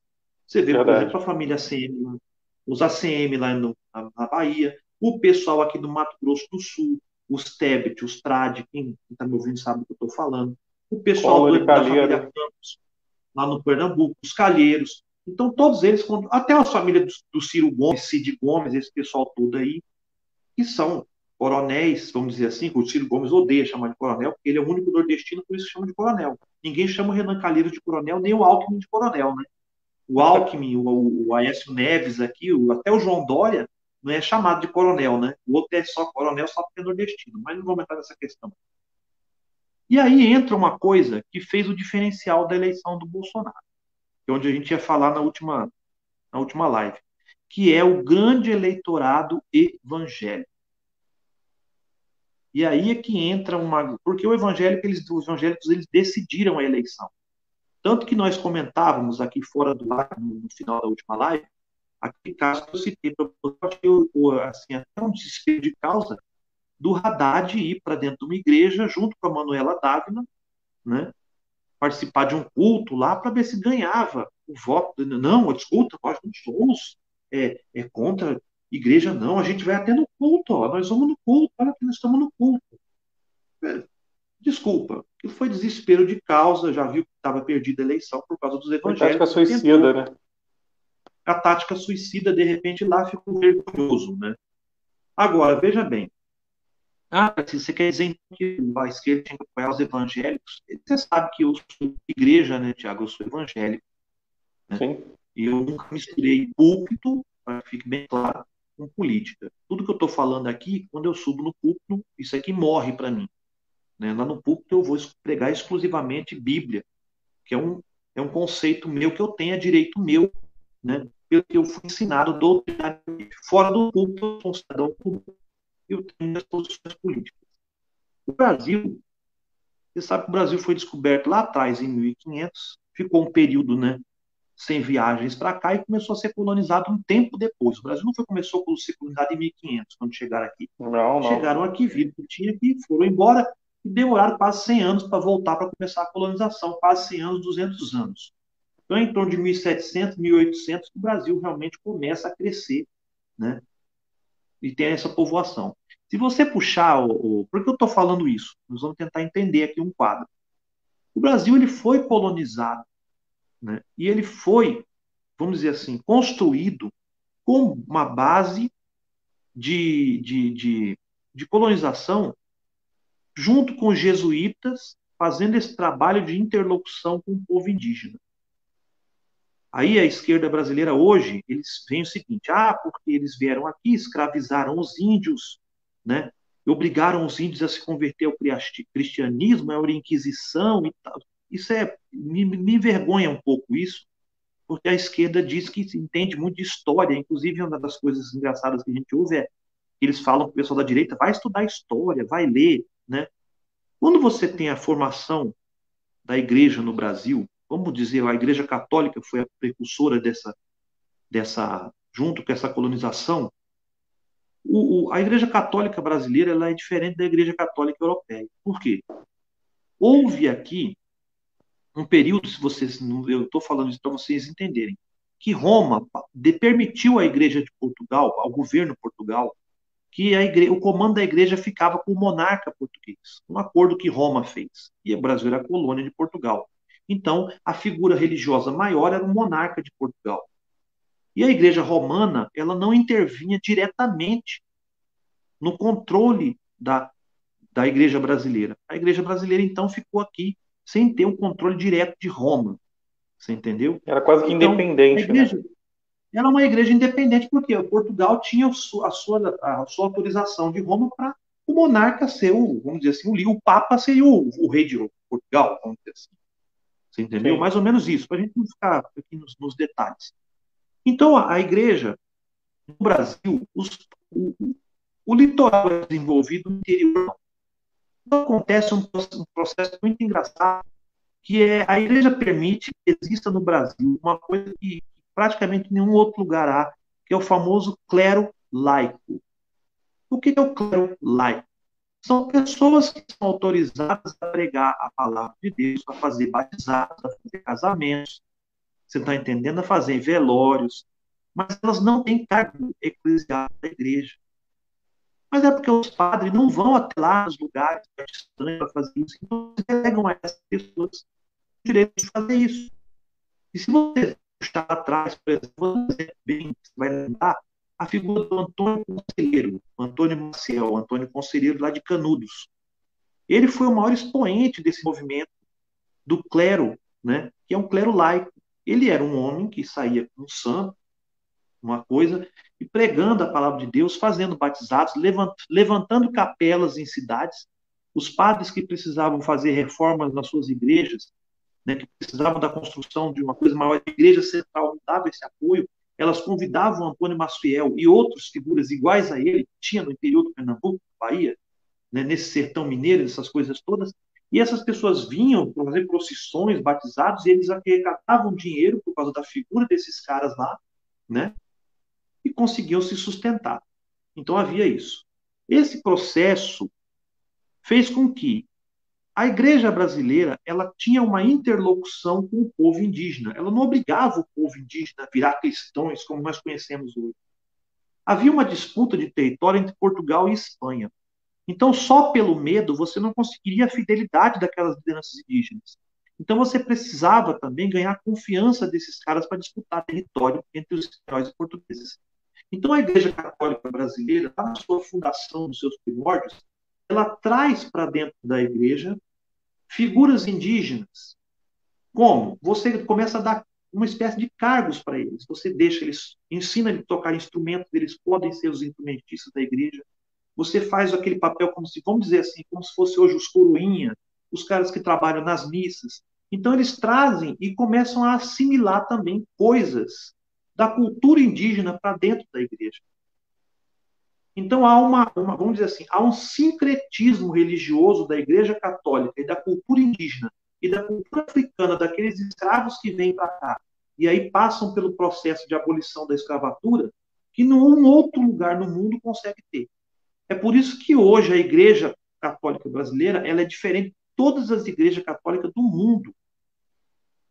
E muito embora eu seja de vertente evangélica, eu consigo entender isso e respeitar isso em relação à Igreja Católica. Então, quando a Inquisição tenta tomar de volta esse governo, é a romanização da Igreja Católica novamente, de tentar tomar esse poder de volta que ela tinha deixado para a igreja espanhola, para a igreja de Portugal, eles começam a Inquisição, começam as perseguições, as denúncias. Inclusive, o Antônio Maciel é denunciado por alguns padres que não queriam mais ele, alguns arcebispos, ele é perseguido, e tem toda aquela confusão depois, e acaba na Guerra de Canudo, né? E aquele pessoal da República, você sabe que fundou a República na época, dizia que era um grupo que queria fazer de volta a monarquia, e não, não era nada daquilo, né? Mas fizeram isso para matar ele. Então, quando a Inquisição chega aqui no Brasil, a Inquisição descobre que é praticamente inútil tentar algo aqui no Brasil, porque a Igreja Católica Brasileira ela já tinha assimilado de forma tão, vamos dizer assim, tão entranhada nela, que a Igreja Católica Brasileira já tinha esse perfil. É uma igreja que assimilou coisas da, da, da cultura africana, que assimilou coisas da cultura indígena e se tornou uma igreja católica totalmente diferente. Quase que independente, uma igreja, era uma igreja brasileira dentro da igreja católica, né? Uma igreja é isso, é uma igreja católica totalmente independente daquele humanismo. Muito embora tenha rompido seu laço, mas ela tinha uma identidade muito mais forte. É uma igreja dobrada, né? É uma igreja que pudesse ter um poder de conhecimento tão grande dentro dela. Então, esse processo todo vai passando e a igreja sempre teve um contato com o povo mais pobre desses locais. Você sabe que o governo ficava no litoral e essas pessoas dependiam de quem? Da igreja no interior. Porque ele, ele só tinha essas figuras da igreja. E esses pregadores, esse, esse clero laico, eram pessoas que se levantavam como líderes de comunidades, eram seguidos por pessoas. Então, no Brasil, tem, você tem uma formação cultural no povo brasileiro muito religiosa, uma religião que ela abraça todas as vertentes culturais, seja o africano, seja o índio, seja o católico, seja o cristão, ela é uma igreja que acolhe todos, ela não faz esse diferencial. Ela não é uma igreja que exorciza as pessoas para fora, mas ela é uma igreja que acolhe. E aí cria-se também o mito, do, eu chamo de mito do Sassamutema. O que é o mito do Sassamutema? Você, você vai achar engraçado isso. É que no, o, o brasileiro sempre espera os, é, o salvador da pátria. Ele quer uma figura, uma pessoa. Antônio Maciel foi isso. Foi uma pessoa que é o nosso líder. Ele nos tirar da escravidão, ele vai nos tirar da mão dos fazendeiros e ele vai nos levar a um reino messiânico. Né? Um reino messiânico aqui na terra e um reino messiânico após a terra no céu. Ele tinha a liderança política, social e a liderança religiosa entrelaçada. A esquerda brasileira, por ser tão voltada à história, né? Os historiadores que como falam tudo a gente a gente vai discordar deles, falam assim, vai ler livro de história, vai conhecer. Eu fico admirado que eles desconsideram esse processo no Brasil. Eles simplesmente condenam a igreja brasileira hoje, e aí quando você vai falar com eles de igreja, eles voltam, ah, mas você sabia que a igreja católica perseguiu milhões de pessoas?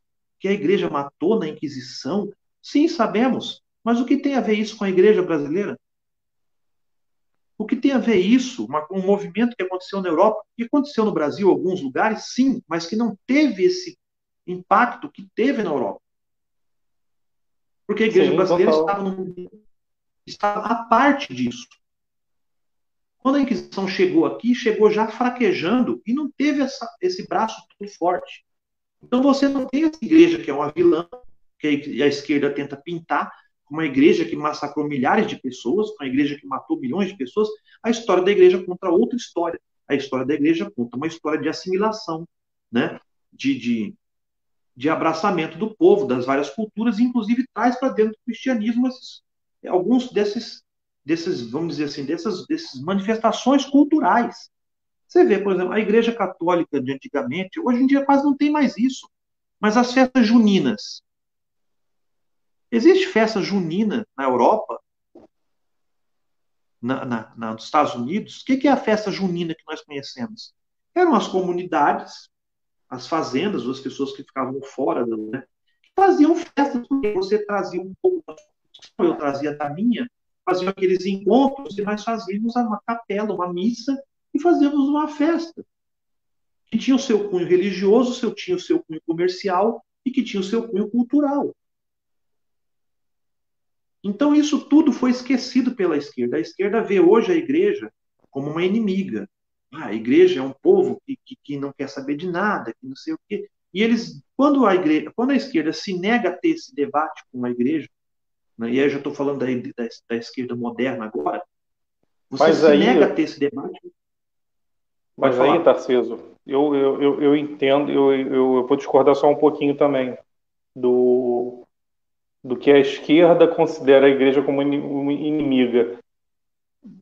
Depende muito de, é, de que liderança a gente vai é, de que liderança da igreja, seja lá qual for a linhagem que, que ela, seja qual a vertente da igreja, é, ela não quer ou não não tem, não, hoje não tem uma abertura para um diálogo. É, Sim, hoje não tem. Mas aí ela não tem, não tem, ela não tem para porque não foi algum... construída lá atrás. Também. Entendeu? Mas acho que ela não ela não tem uma... Mas acho que ela não tem, ela não tem uma uma abertura hoje para para alguns líderes da, de certas igrejas que aí eu aí vamos um pouquinho mais, mais recente é, foram seduzidas ou então seduziram a serpente que culminou a, a eleição de 2018. Entendeu? Sim. Porque, esses, esses líderes eles têm, uma, eles têm uma força muito forte com, com o teu público, né? E se a gente jogar um pouquinho, alguns anos atrás, ela estava no, ela, ela, ela, estava no apoiando também a esquerda, Entendeu? Sim. Então, assim. É isso que nós vamos falar. Eu acho que a gente não pode também só crucificar a esquerda em, em não ter, um, não ter uma, um diálogo com, com lideranças religiosas. Tanto é que tem líderes também de igreja, tem alguns até os pastores, eu vou até citar o, o pastor Henrique Vieira, que ele tem, um, ele tem uma narrativa muito de esquerda, e é um pastor evangélico. Se você se a gente conversar com o pastor Henrique Vieira, a gente vê nitidamente que é um líder de esquerda. É, é, é um líder Tem o Daniel tá Elias tá, também, é, né? Não sei se você conhece o Daniel Elias, que é amigo do André. Daniel Elias, também, né? já ouvi. Tem um pastor, tem um padre da Igreja Católica, não sei se você já ouviu falar, é, é em São Paulo, o pastor Júlio Lancelotti. Isso. É um padre Pô, muito... cara, é, o que ele faz, o que ele faz, e ele é perseguido ele é perseguido pelo bolsonarismo, Tarcísio. Ele é, ele, ele, é, ele é ameaçado de morte. Ele é, é, sofre agressão verbal o tempo todo na rua. Por quê? Porque ele está fazendo um ato cristão, meu Deus, sabe? Um ato cristão Sim. que também é apoiado pelo, por esse nazismo atual que, que, que, que impera aqui no Brasil. Você vê que a gente vive numa contradição eterna aqui no país. Né? Então, assim, a gente, é, eu só queria pontuar isso porque a gente também não pode só crucificar que teve erro na esquerda. É muito uma questão de, de, de tirar vantagem de certos líderes religiosos, né? Para onde está indo a maré? Vou agora para ali. Hoje eu estava aqui na esquerda, amanhã eu estou na direita, aqui eu tô, ó, vou, vou, eu vou, vou caminhando conforme o melhor para a minha igreja. Então, alguns líderes religiosos que se dizem religiosos, é, eles, eles, eles nadam conforme a maré. Outros não, outros têm convicção. Leonardo Boff, Henrique Vieira, Júlio Lancelotti, eles praticam realmente o que eles, o que eles aprenderam, o que eles ensinam. Se é lado esquerdo ou não, aí é uma questão de interpretação. Eu enxergo com muita pregação de, de líderes de esquerda, religiosos. Mas eu vejo muito nesse lado, sabe, Tarcísio, que certos líderes poderosos religiosos, eles é, nadam conforme a maré. Hoje, por exemplo, eles lutam para que a igreja, as igrejas não paguem praticamente nada aqui no Brasil. Seja uma lucratividade eterna, né? Se a gente olhar hoje em questões tributárias, a igreja é um, é um, é um, é um business muito lucrativo. E eles querem mais, por quê? Porque eles são ambiciosos. Não pagam imposto nenhum. Eles são ambiciosos, eles são gananciosos. Então, e, e eles estão num, numa linha de governo federal que, que abraçou eles de uma tal maneira que não importa se, se eles estão abraçando o diabo ou não. O que eles querem é o bolso deles, entendeu? É, é o que entra, é a quantidade de dinheiro que entra no bolso deles. E aí, é, aí, por isso que eu discordei um pouquinho de você nesse ponto, porque aí independe de, é, de que discurso ou não a esquerda vai fazer com esses caras. Esses caras estão pensando no próprio bolso, não estão pensando nem esses caras são tão, são tão é, ambiciosos que eles não estão pensando nem nos, nos fiéis dele, estão pensando no próprio bolso, estão pensando em qual avião Gulf, qual avião da Embraer vai comprar amanhã, em qual mansão na, em Miami vai comprar daqui a três meses, em qual carro, em qual Ferrari eu vou comprar daqui a dois meses. Eles não estão nem aí, eles estão pensando no próprio bolso. Então, hoje, eles, então, eles enxergaram uma ótima oportunidade para isso. É. Mas então, não é que você está discordando de mim. Na verdade, você está. Você tá, é, a CVG se antecipou na segunda parte que eu ia ter e entrar. Né? Dentro de todo esse quadro que eu desenhei, por que, que eu falo que houve essa falha da esquerda? Como eu falei para você, da mesma forma que o PT. Estou falando PT que era o governo que estava antes, né? com, a figura do Lula, e da Dilma logo após o Fernando Henrique. Lembra que eu falei para você que o, o Lula tentou governar com todo mundo, mas permitiu que aquelas oligarquias políticas continuassem no, no, poder dos seus municípios, dos seus, dos seus, estados, né? muito embora desse apoio ao governo petista, a mesma coisa aconteceu com as lideranças religiosas. Se você lembrar, o Lula estava né, numa das inaugurações de, de, de, de, de várias filiais da TV Record, que hoje né, é, é, tá do, do, vamos dizer assim, está ali, de mãos dadas com o bolsonarismo. Eu tenho muitas imagens, que a gente pegar na internet mesmo, tem aí várias imagens do Lula e o Edir Macedo, Malafaia. Sim. Todos eles em volta do presidente Lula. Então, o que, que eu falo que, eu, que houve? Porque nós estamos analisando primeiro os dedos da esquerda, depois nós vamos falar sobre a direita, sobre o lavajatismo. Né? Muito embora já vai para quase 50 minutos mais falando aqui, é uma barbaridade. A gente fala demais. Quando você sabe que a igreja tem essas lideranças e você aceita o apoio delas, mas você não faz um trabalho de esclarecimento do povo que essas lideranças são criminosas, que essas lideranças são prejudiciais aos próprios cristãos, você está fechando os olhos para isso. E você está deixando com que essa pessoa continue no poder, porque você está trocando apoio. Ah, você está querendo dizer que o Lula trocou apoio com o Malafaia, trocou apoio com o Macedo? Não sou eu que estou dizendo. As fotos, as imagens, os atos institucionais que eles participaram mostram isso. Não sou eu que estou dizendo. Basta você puxar na internet e ver quantas fotos tem do Malafaia junto com o Lula. Quantas imagens você tem do Edir Macedo junto com o Lula? Quantas Sim. imagens você tem desses que são, eu estou citando esses dois, são dois dos maiores exponenciais da igreja evangélica hoje, que estão defendendo o Bolsonaro como residentes. Você tem outras figuras como Valdomiro Santiago, que não tinha tanto destaque lá no tempo do Lula, não, não se destacava, mas também hoje também não está se destacando tanto no bolsonarismo mas soube surfar na onda Lula e está sabendo surfar na onda bolsonarista. Ele só não fica tão evidente quanto Malafaia de Macedo. E de Malafaia de Macedo não tem essa vergonha. Eles estavam lá abraçados ao cangote do Lula, assim como estão hoje abraçados ao cangote do Malafaia.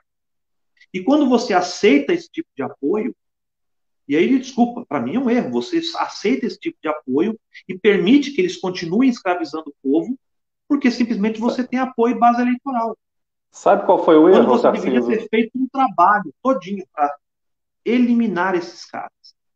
Sabe qual foi o erro ah, crucial? Sabe qual foi o erro crucial do, do, do PT, né, porque estava no governo?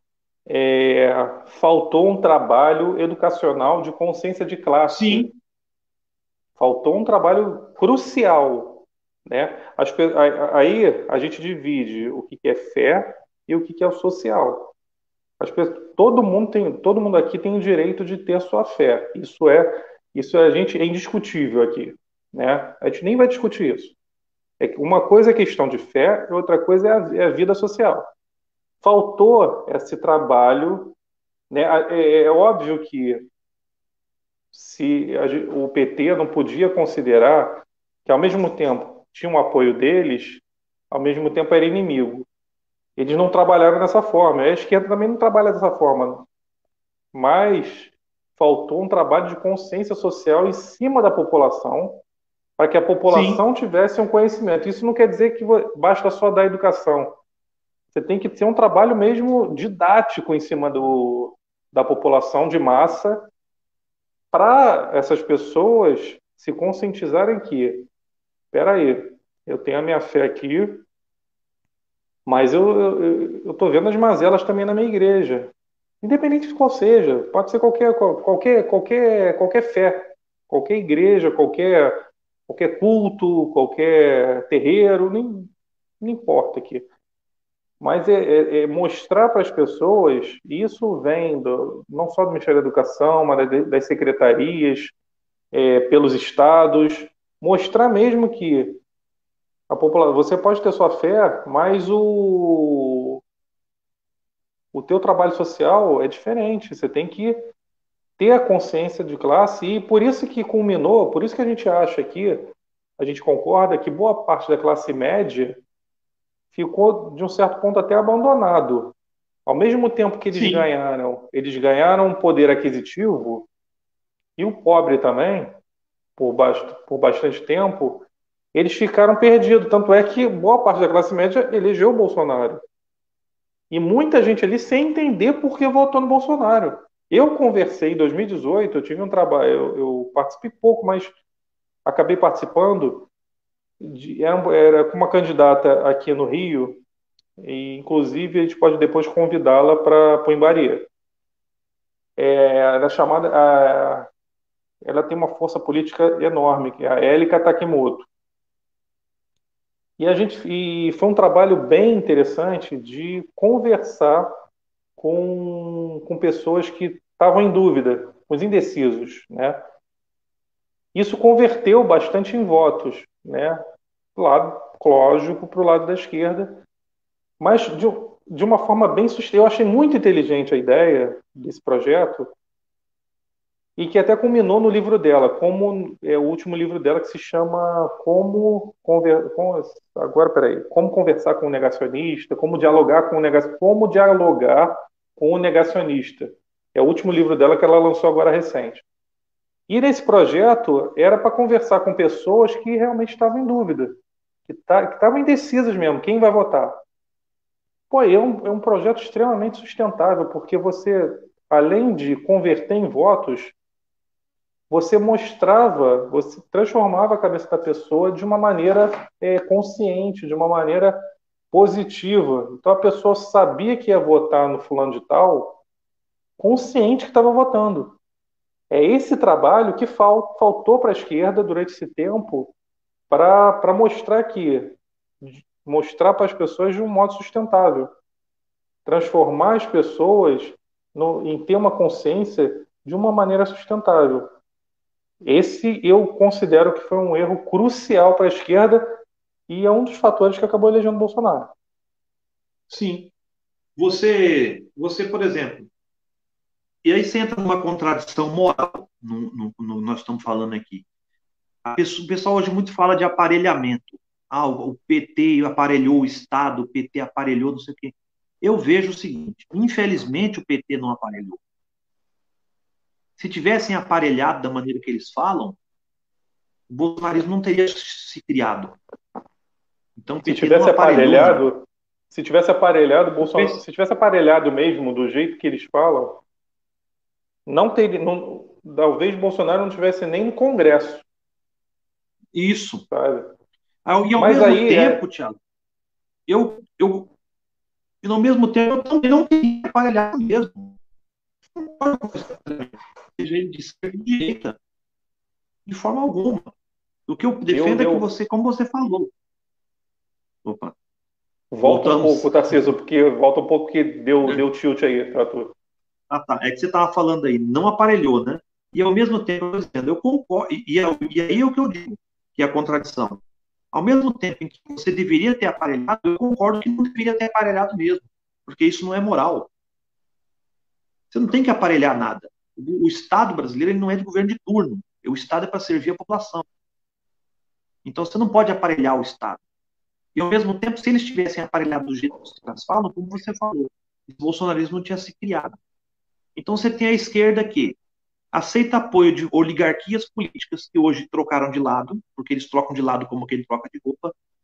Eles aceitaram apoio dessas, dessas lideranças religiosas que não prestam.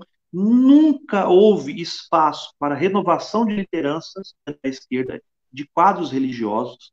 Se você pegar o Daniel Elias, trazer ele aqui um dia para conversar, você vê o tanto que ele é perseguido, inclusive dentro do próprio PT, para convencer que evangélico não é uma pessoa bitolada, porque dentro do próprio partido eles acham que por ser um evangélico ele não, não podia nem ser petista, o que eu acho um absurdo, porque política independe de religião. Então é todos esses erros que são cometidos. Você tinha que ter conversado com lideranças religiosas pequenas, atendido as demandas deles, não deixar a igreja exposta a esses canalhas. É isso. A esquerda não se preocupou com isso. E aí, quando eu falo de esquerda, eu falo liderança.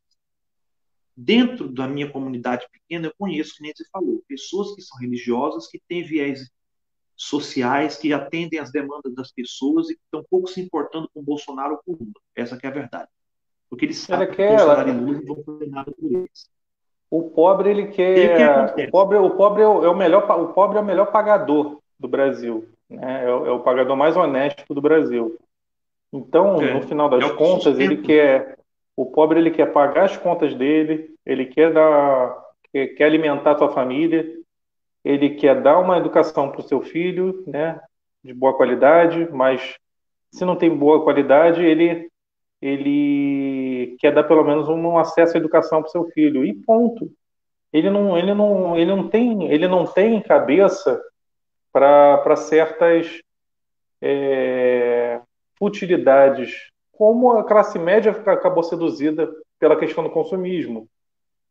E, e faltou uma faltou até tanto aí a gente diz que tanto faltou a consciência de classe e faltou também a consciência financeira para administrar os recursos que, que os grandes recursos que acabaram é, culminando para esse aumento de consumo. Então faltou educação financeira e faltou educação de classe. Né? Foram dois pilares que faltaram para essas duas camadas. O, a gente nem discute elite, porque elite não está nem a aí. A elite não vai mudar. A elite é. vai, vai, sempre ser elite, sempre foi, desde que o mundo é mundo, a elite sempre foi elite. Ela quer, ela, ela, ela só se preocupa com, com, com a lucratividade dela. Se está aumentando ou está diminuindo. E, e, e, não mede esforços para para continuar aumentando o seu, a, a sua lucratividade. É, tanto é que os bancos tiveram um grande apoio no governo PT, tiveram seus subsídios, tiveram grande apoio para dar realmente o acesso ao crédito. E entre outras oligarquias é, de, de, segmentos comerciais, entre outros. Mas o principal fundamento é, é a classe média e a classe mais pobre, para ter essa consciência. Até para o pobre poder. Por isso que é, eu sempre discuto também, Tarcísio, aí a gente está também acelerando um pouquinho, porque o brasileiro, que ao mesmo tempo não, não tem medo de empreender, mas é um dos países que mais quebra os seus empreendimentos. Porque justamente Verdade. não tem, não tem a, a educação financeira e a educação empreendedora ela, o brasileiro, quando empreende, ele empreende pelo instinto, por intuição. O que, hum, de uma certa forma, não é, é, é legal, né? porque ele toma coragem para ir lá e querer vencer na, no, no seu mercado, na sua vida, mas se pudesse ter mais consciência do que está fazendo, do terreno onde está pisando, seria muito melhor pessoa estaria com, é, é, elevando estratégias, né? tanto para a sua vida quanto para seus futuros. Né? Então, faltou, eu elenco bem isso porque faltou na durante esses, esses anos para trás. Né? É. Bom, uma hora, Thiago, como você falou, vamos terminando, né? Porque senão como diz o Andel, se passar de uma hora e pouco, muitas pessoas desistem, né? É verdade. Então vamos lá. Eu vou até terminar meu raciocínio falando assim, para a gente não alongar muito. Faltou diálogo com lideranças religiosas que pudessem emergir e tirar a igreja da mão desses, desses figurinhas carimbadas. Faltou diálogo com a classe média, que é importante que você falou. Você vê o PT pregando tanto, somos nós contra eles, somos nós contra eles. Você está na classe média. Você vê os bancos ficando cada vez mais ricos. E você vê as pessoas pobres vindo na mesma situação financeira que você. Ou seja, você ficou no meio, vamos dizer assim. Você está nos bancos ficando mais ricos, ou seja, o de cima está cada vez mais alto, e o de baixo está chegando onde você está. E você está ficando no mesmo lugar. Então você, por eliminação, você fala, peraí, somos nós contra eles, nós contra eles. E os bancos estão crescendo, e os pobres estão melhorando, o inimigo sou eu. É isso que o PT fez. Infelizmente foi isso. E aí deixou que essas oligarquias, esses caras, tomassem conta desse sentimento, foram alimentando esse sentimento por trás dos bastidores, né? E fez com que depois eles simplesmente cansaram do PT e quiseram colocar. É lógico que o Bolsonaro não estava no projeto deles. Por isso que a gente está no próximo live, nós vamos entrar agora nos erros da direita e do lavajatismo, porque o Bolsonaro foi o ponto fora da reta essa direita, pseudo-direita, trabalhou para tirar-se o PT, a esquerda, que eles estão dizendo, mas eles não pensaram que fosse empurrar tanto para o lado de lá e acabar jogando para fora do abismo que foi esse, esse ser que está aí na presidência. Né? E a gente pode Sim. falar no outro, no outro programa, o Marcelo Diniz falando que chegou no fim ali. Beleza? Então ficamos assim. Você pode. Eu dou o meu boa noite aqui a todos, a você também. Né? Acho que foi bem produtivo pelo que a gente tinha que falar. A gente falou até de história da igreja brasileira. Falar isso, né? Mas é, é, é, a gente acaba elencando vários fatores que, que mostra que a eleição de 2018 não foi à toa. Teve, teve, seus, teve seus pontos cruciais que nem o próprio Bolsonaro imaginava que chegaria a esse ponto. Talvez quando ele chegou ao segundo turno, ele já imaginava que pudesse ganhar. Mas antes disso, jamais. Ninguém imaginava, jamais. nem apostaria isso. A esquerda Mas que foram pontos. Tudo que a gente falou hoje, tudo que a gente falou hoje foi as falhas da esquerda. Mas o que a direita fez, e o lavajatismo principalmente fez, nós vamos falar na próxima live, aí nós vamos mostrar quem foi o pior de todos. Para mim, foi Lava, o pessoal da Lava Jato. Né? Mas vamos deixar para o próximo programa aí. A gente deixa para a próxima live o, o lavajatismo e é. o mau caráter do lavajatismo que, que a gente pode elencar bastante aí, que foi um, foi um, foi um fizeram um papel fundamental para a eleição de 2018, né? E, e eles provaram isso principalmente depois que, que o Sérgio Moro assumiu o Ministério da Justiça e da Segurança Pública e só provou ali que foram dois fatores que acabaram se unindo, né? E vem mais Mas... coisa podre do Moro aí, hein? Já estou antecipando para vocês aí, vai vir mais coisa Opa. podre do Moro aí futuramente. Eu não duvido, eu não duvido. O... Tem coisa aí que ou já estão já, ou já descoberto, já, já descobriram e estão segurando um pouco, ou vão, vão, vão revelar na hora mais oportuna. Que eu acredito que seja mais isso. Ainda é. falta muito ainda para a eleição de 2022. Talvez vão jogar um pouco mais lá para frente, para que aí vai ser o pó de cal da, da figura Sérgio Moro, né? Da figura da figura mitológica que, que criaram do, do Sérgio Moro, que foi bastante é, deixa eu pensar numa palavra bem uma, bem maligno, né? E aí ele falhou pela arrogância demais, muito arrogante. Mas tá bom, nós vamos falar depois. A gente, a, a gente fala isso na, na semana que vem. É. Tarciso, passou muito rápido, hein? Não. Ó, obrigado aí, tá? Boa noite, bom dia, boa tarde, boa madrugada. Obrigado aí por mais uma vez. Quer falar, Tarcísio? Fala aí. Não, eu já estou de boa. Até quarta-feira que vem, se Deus quiser. Deus quiser, usem máscara, quando puderem, tome a vacina e tamo junto aí. Bate-papo na moral. Um abraço, Tarciso. Achei a máscara aqui, mas tá bom. Falou. abraço.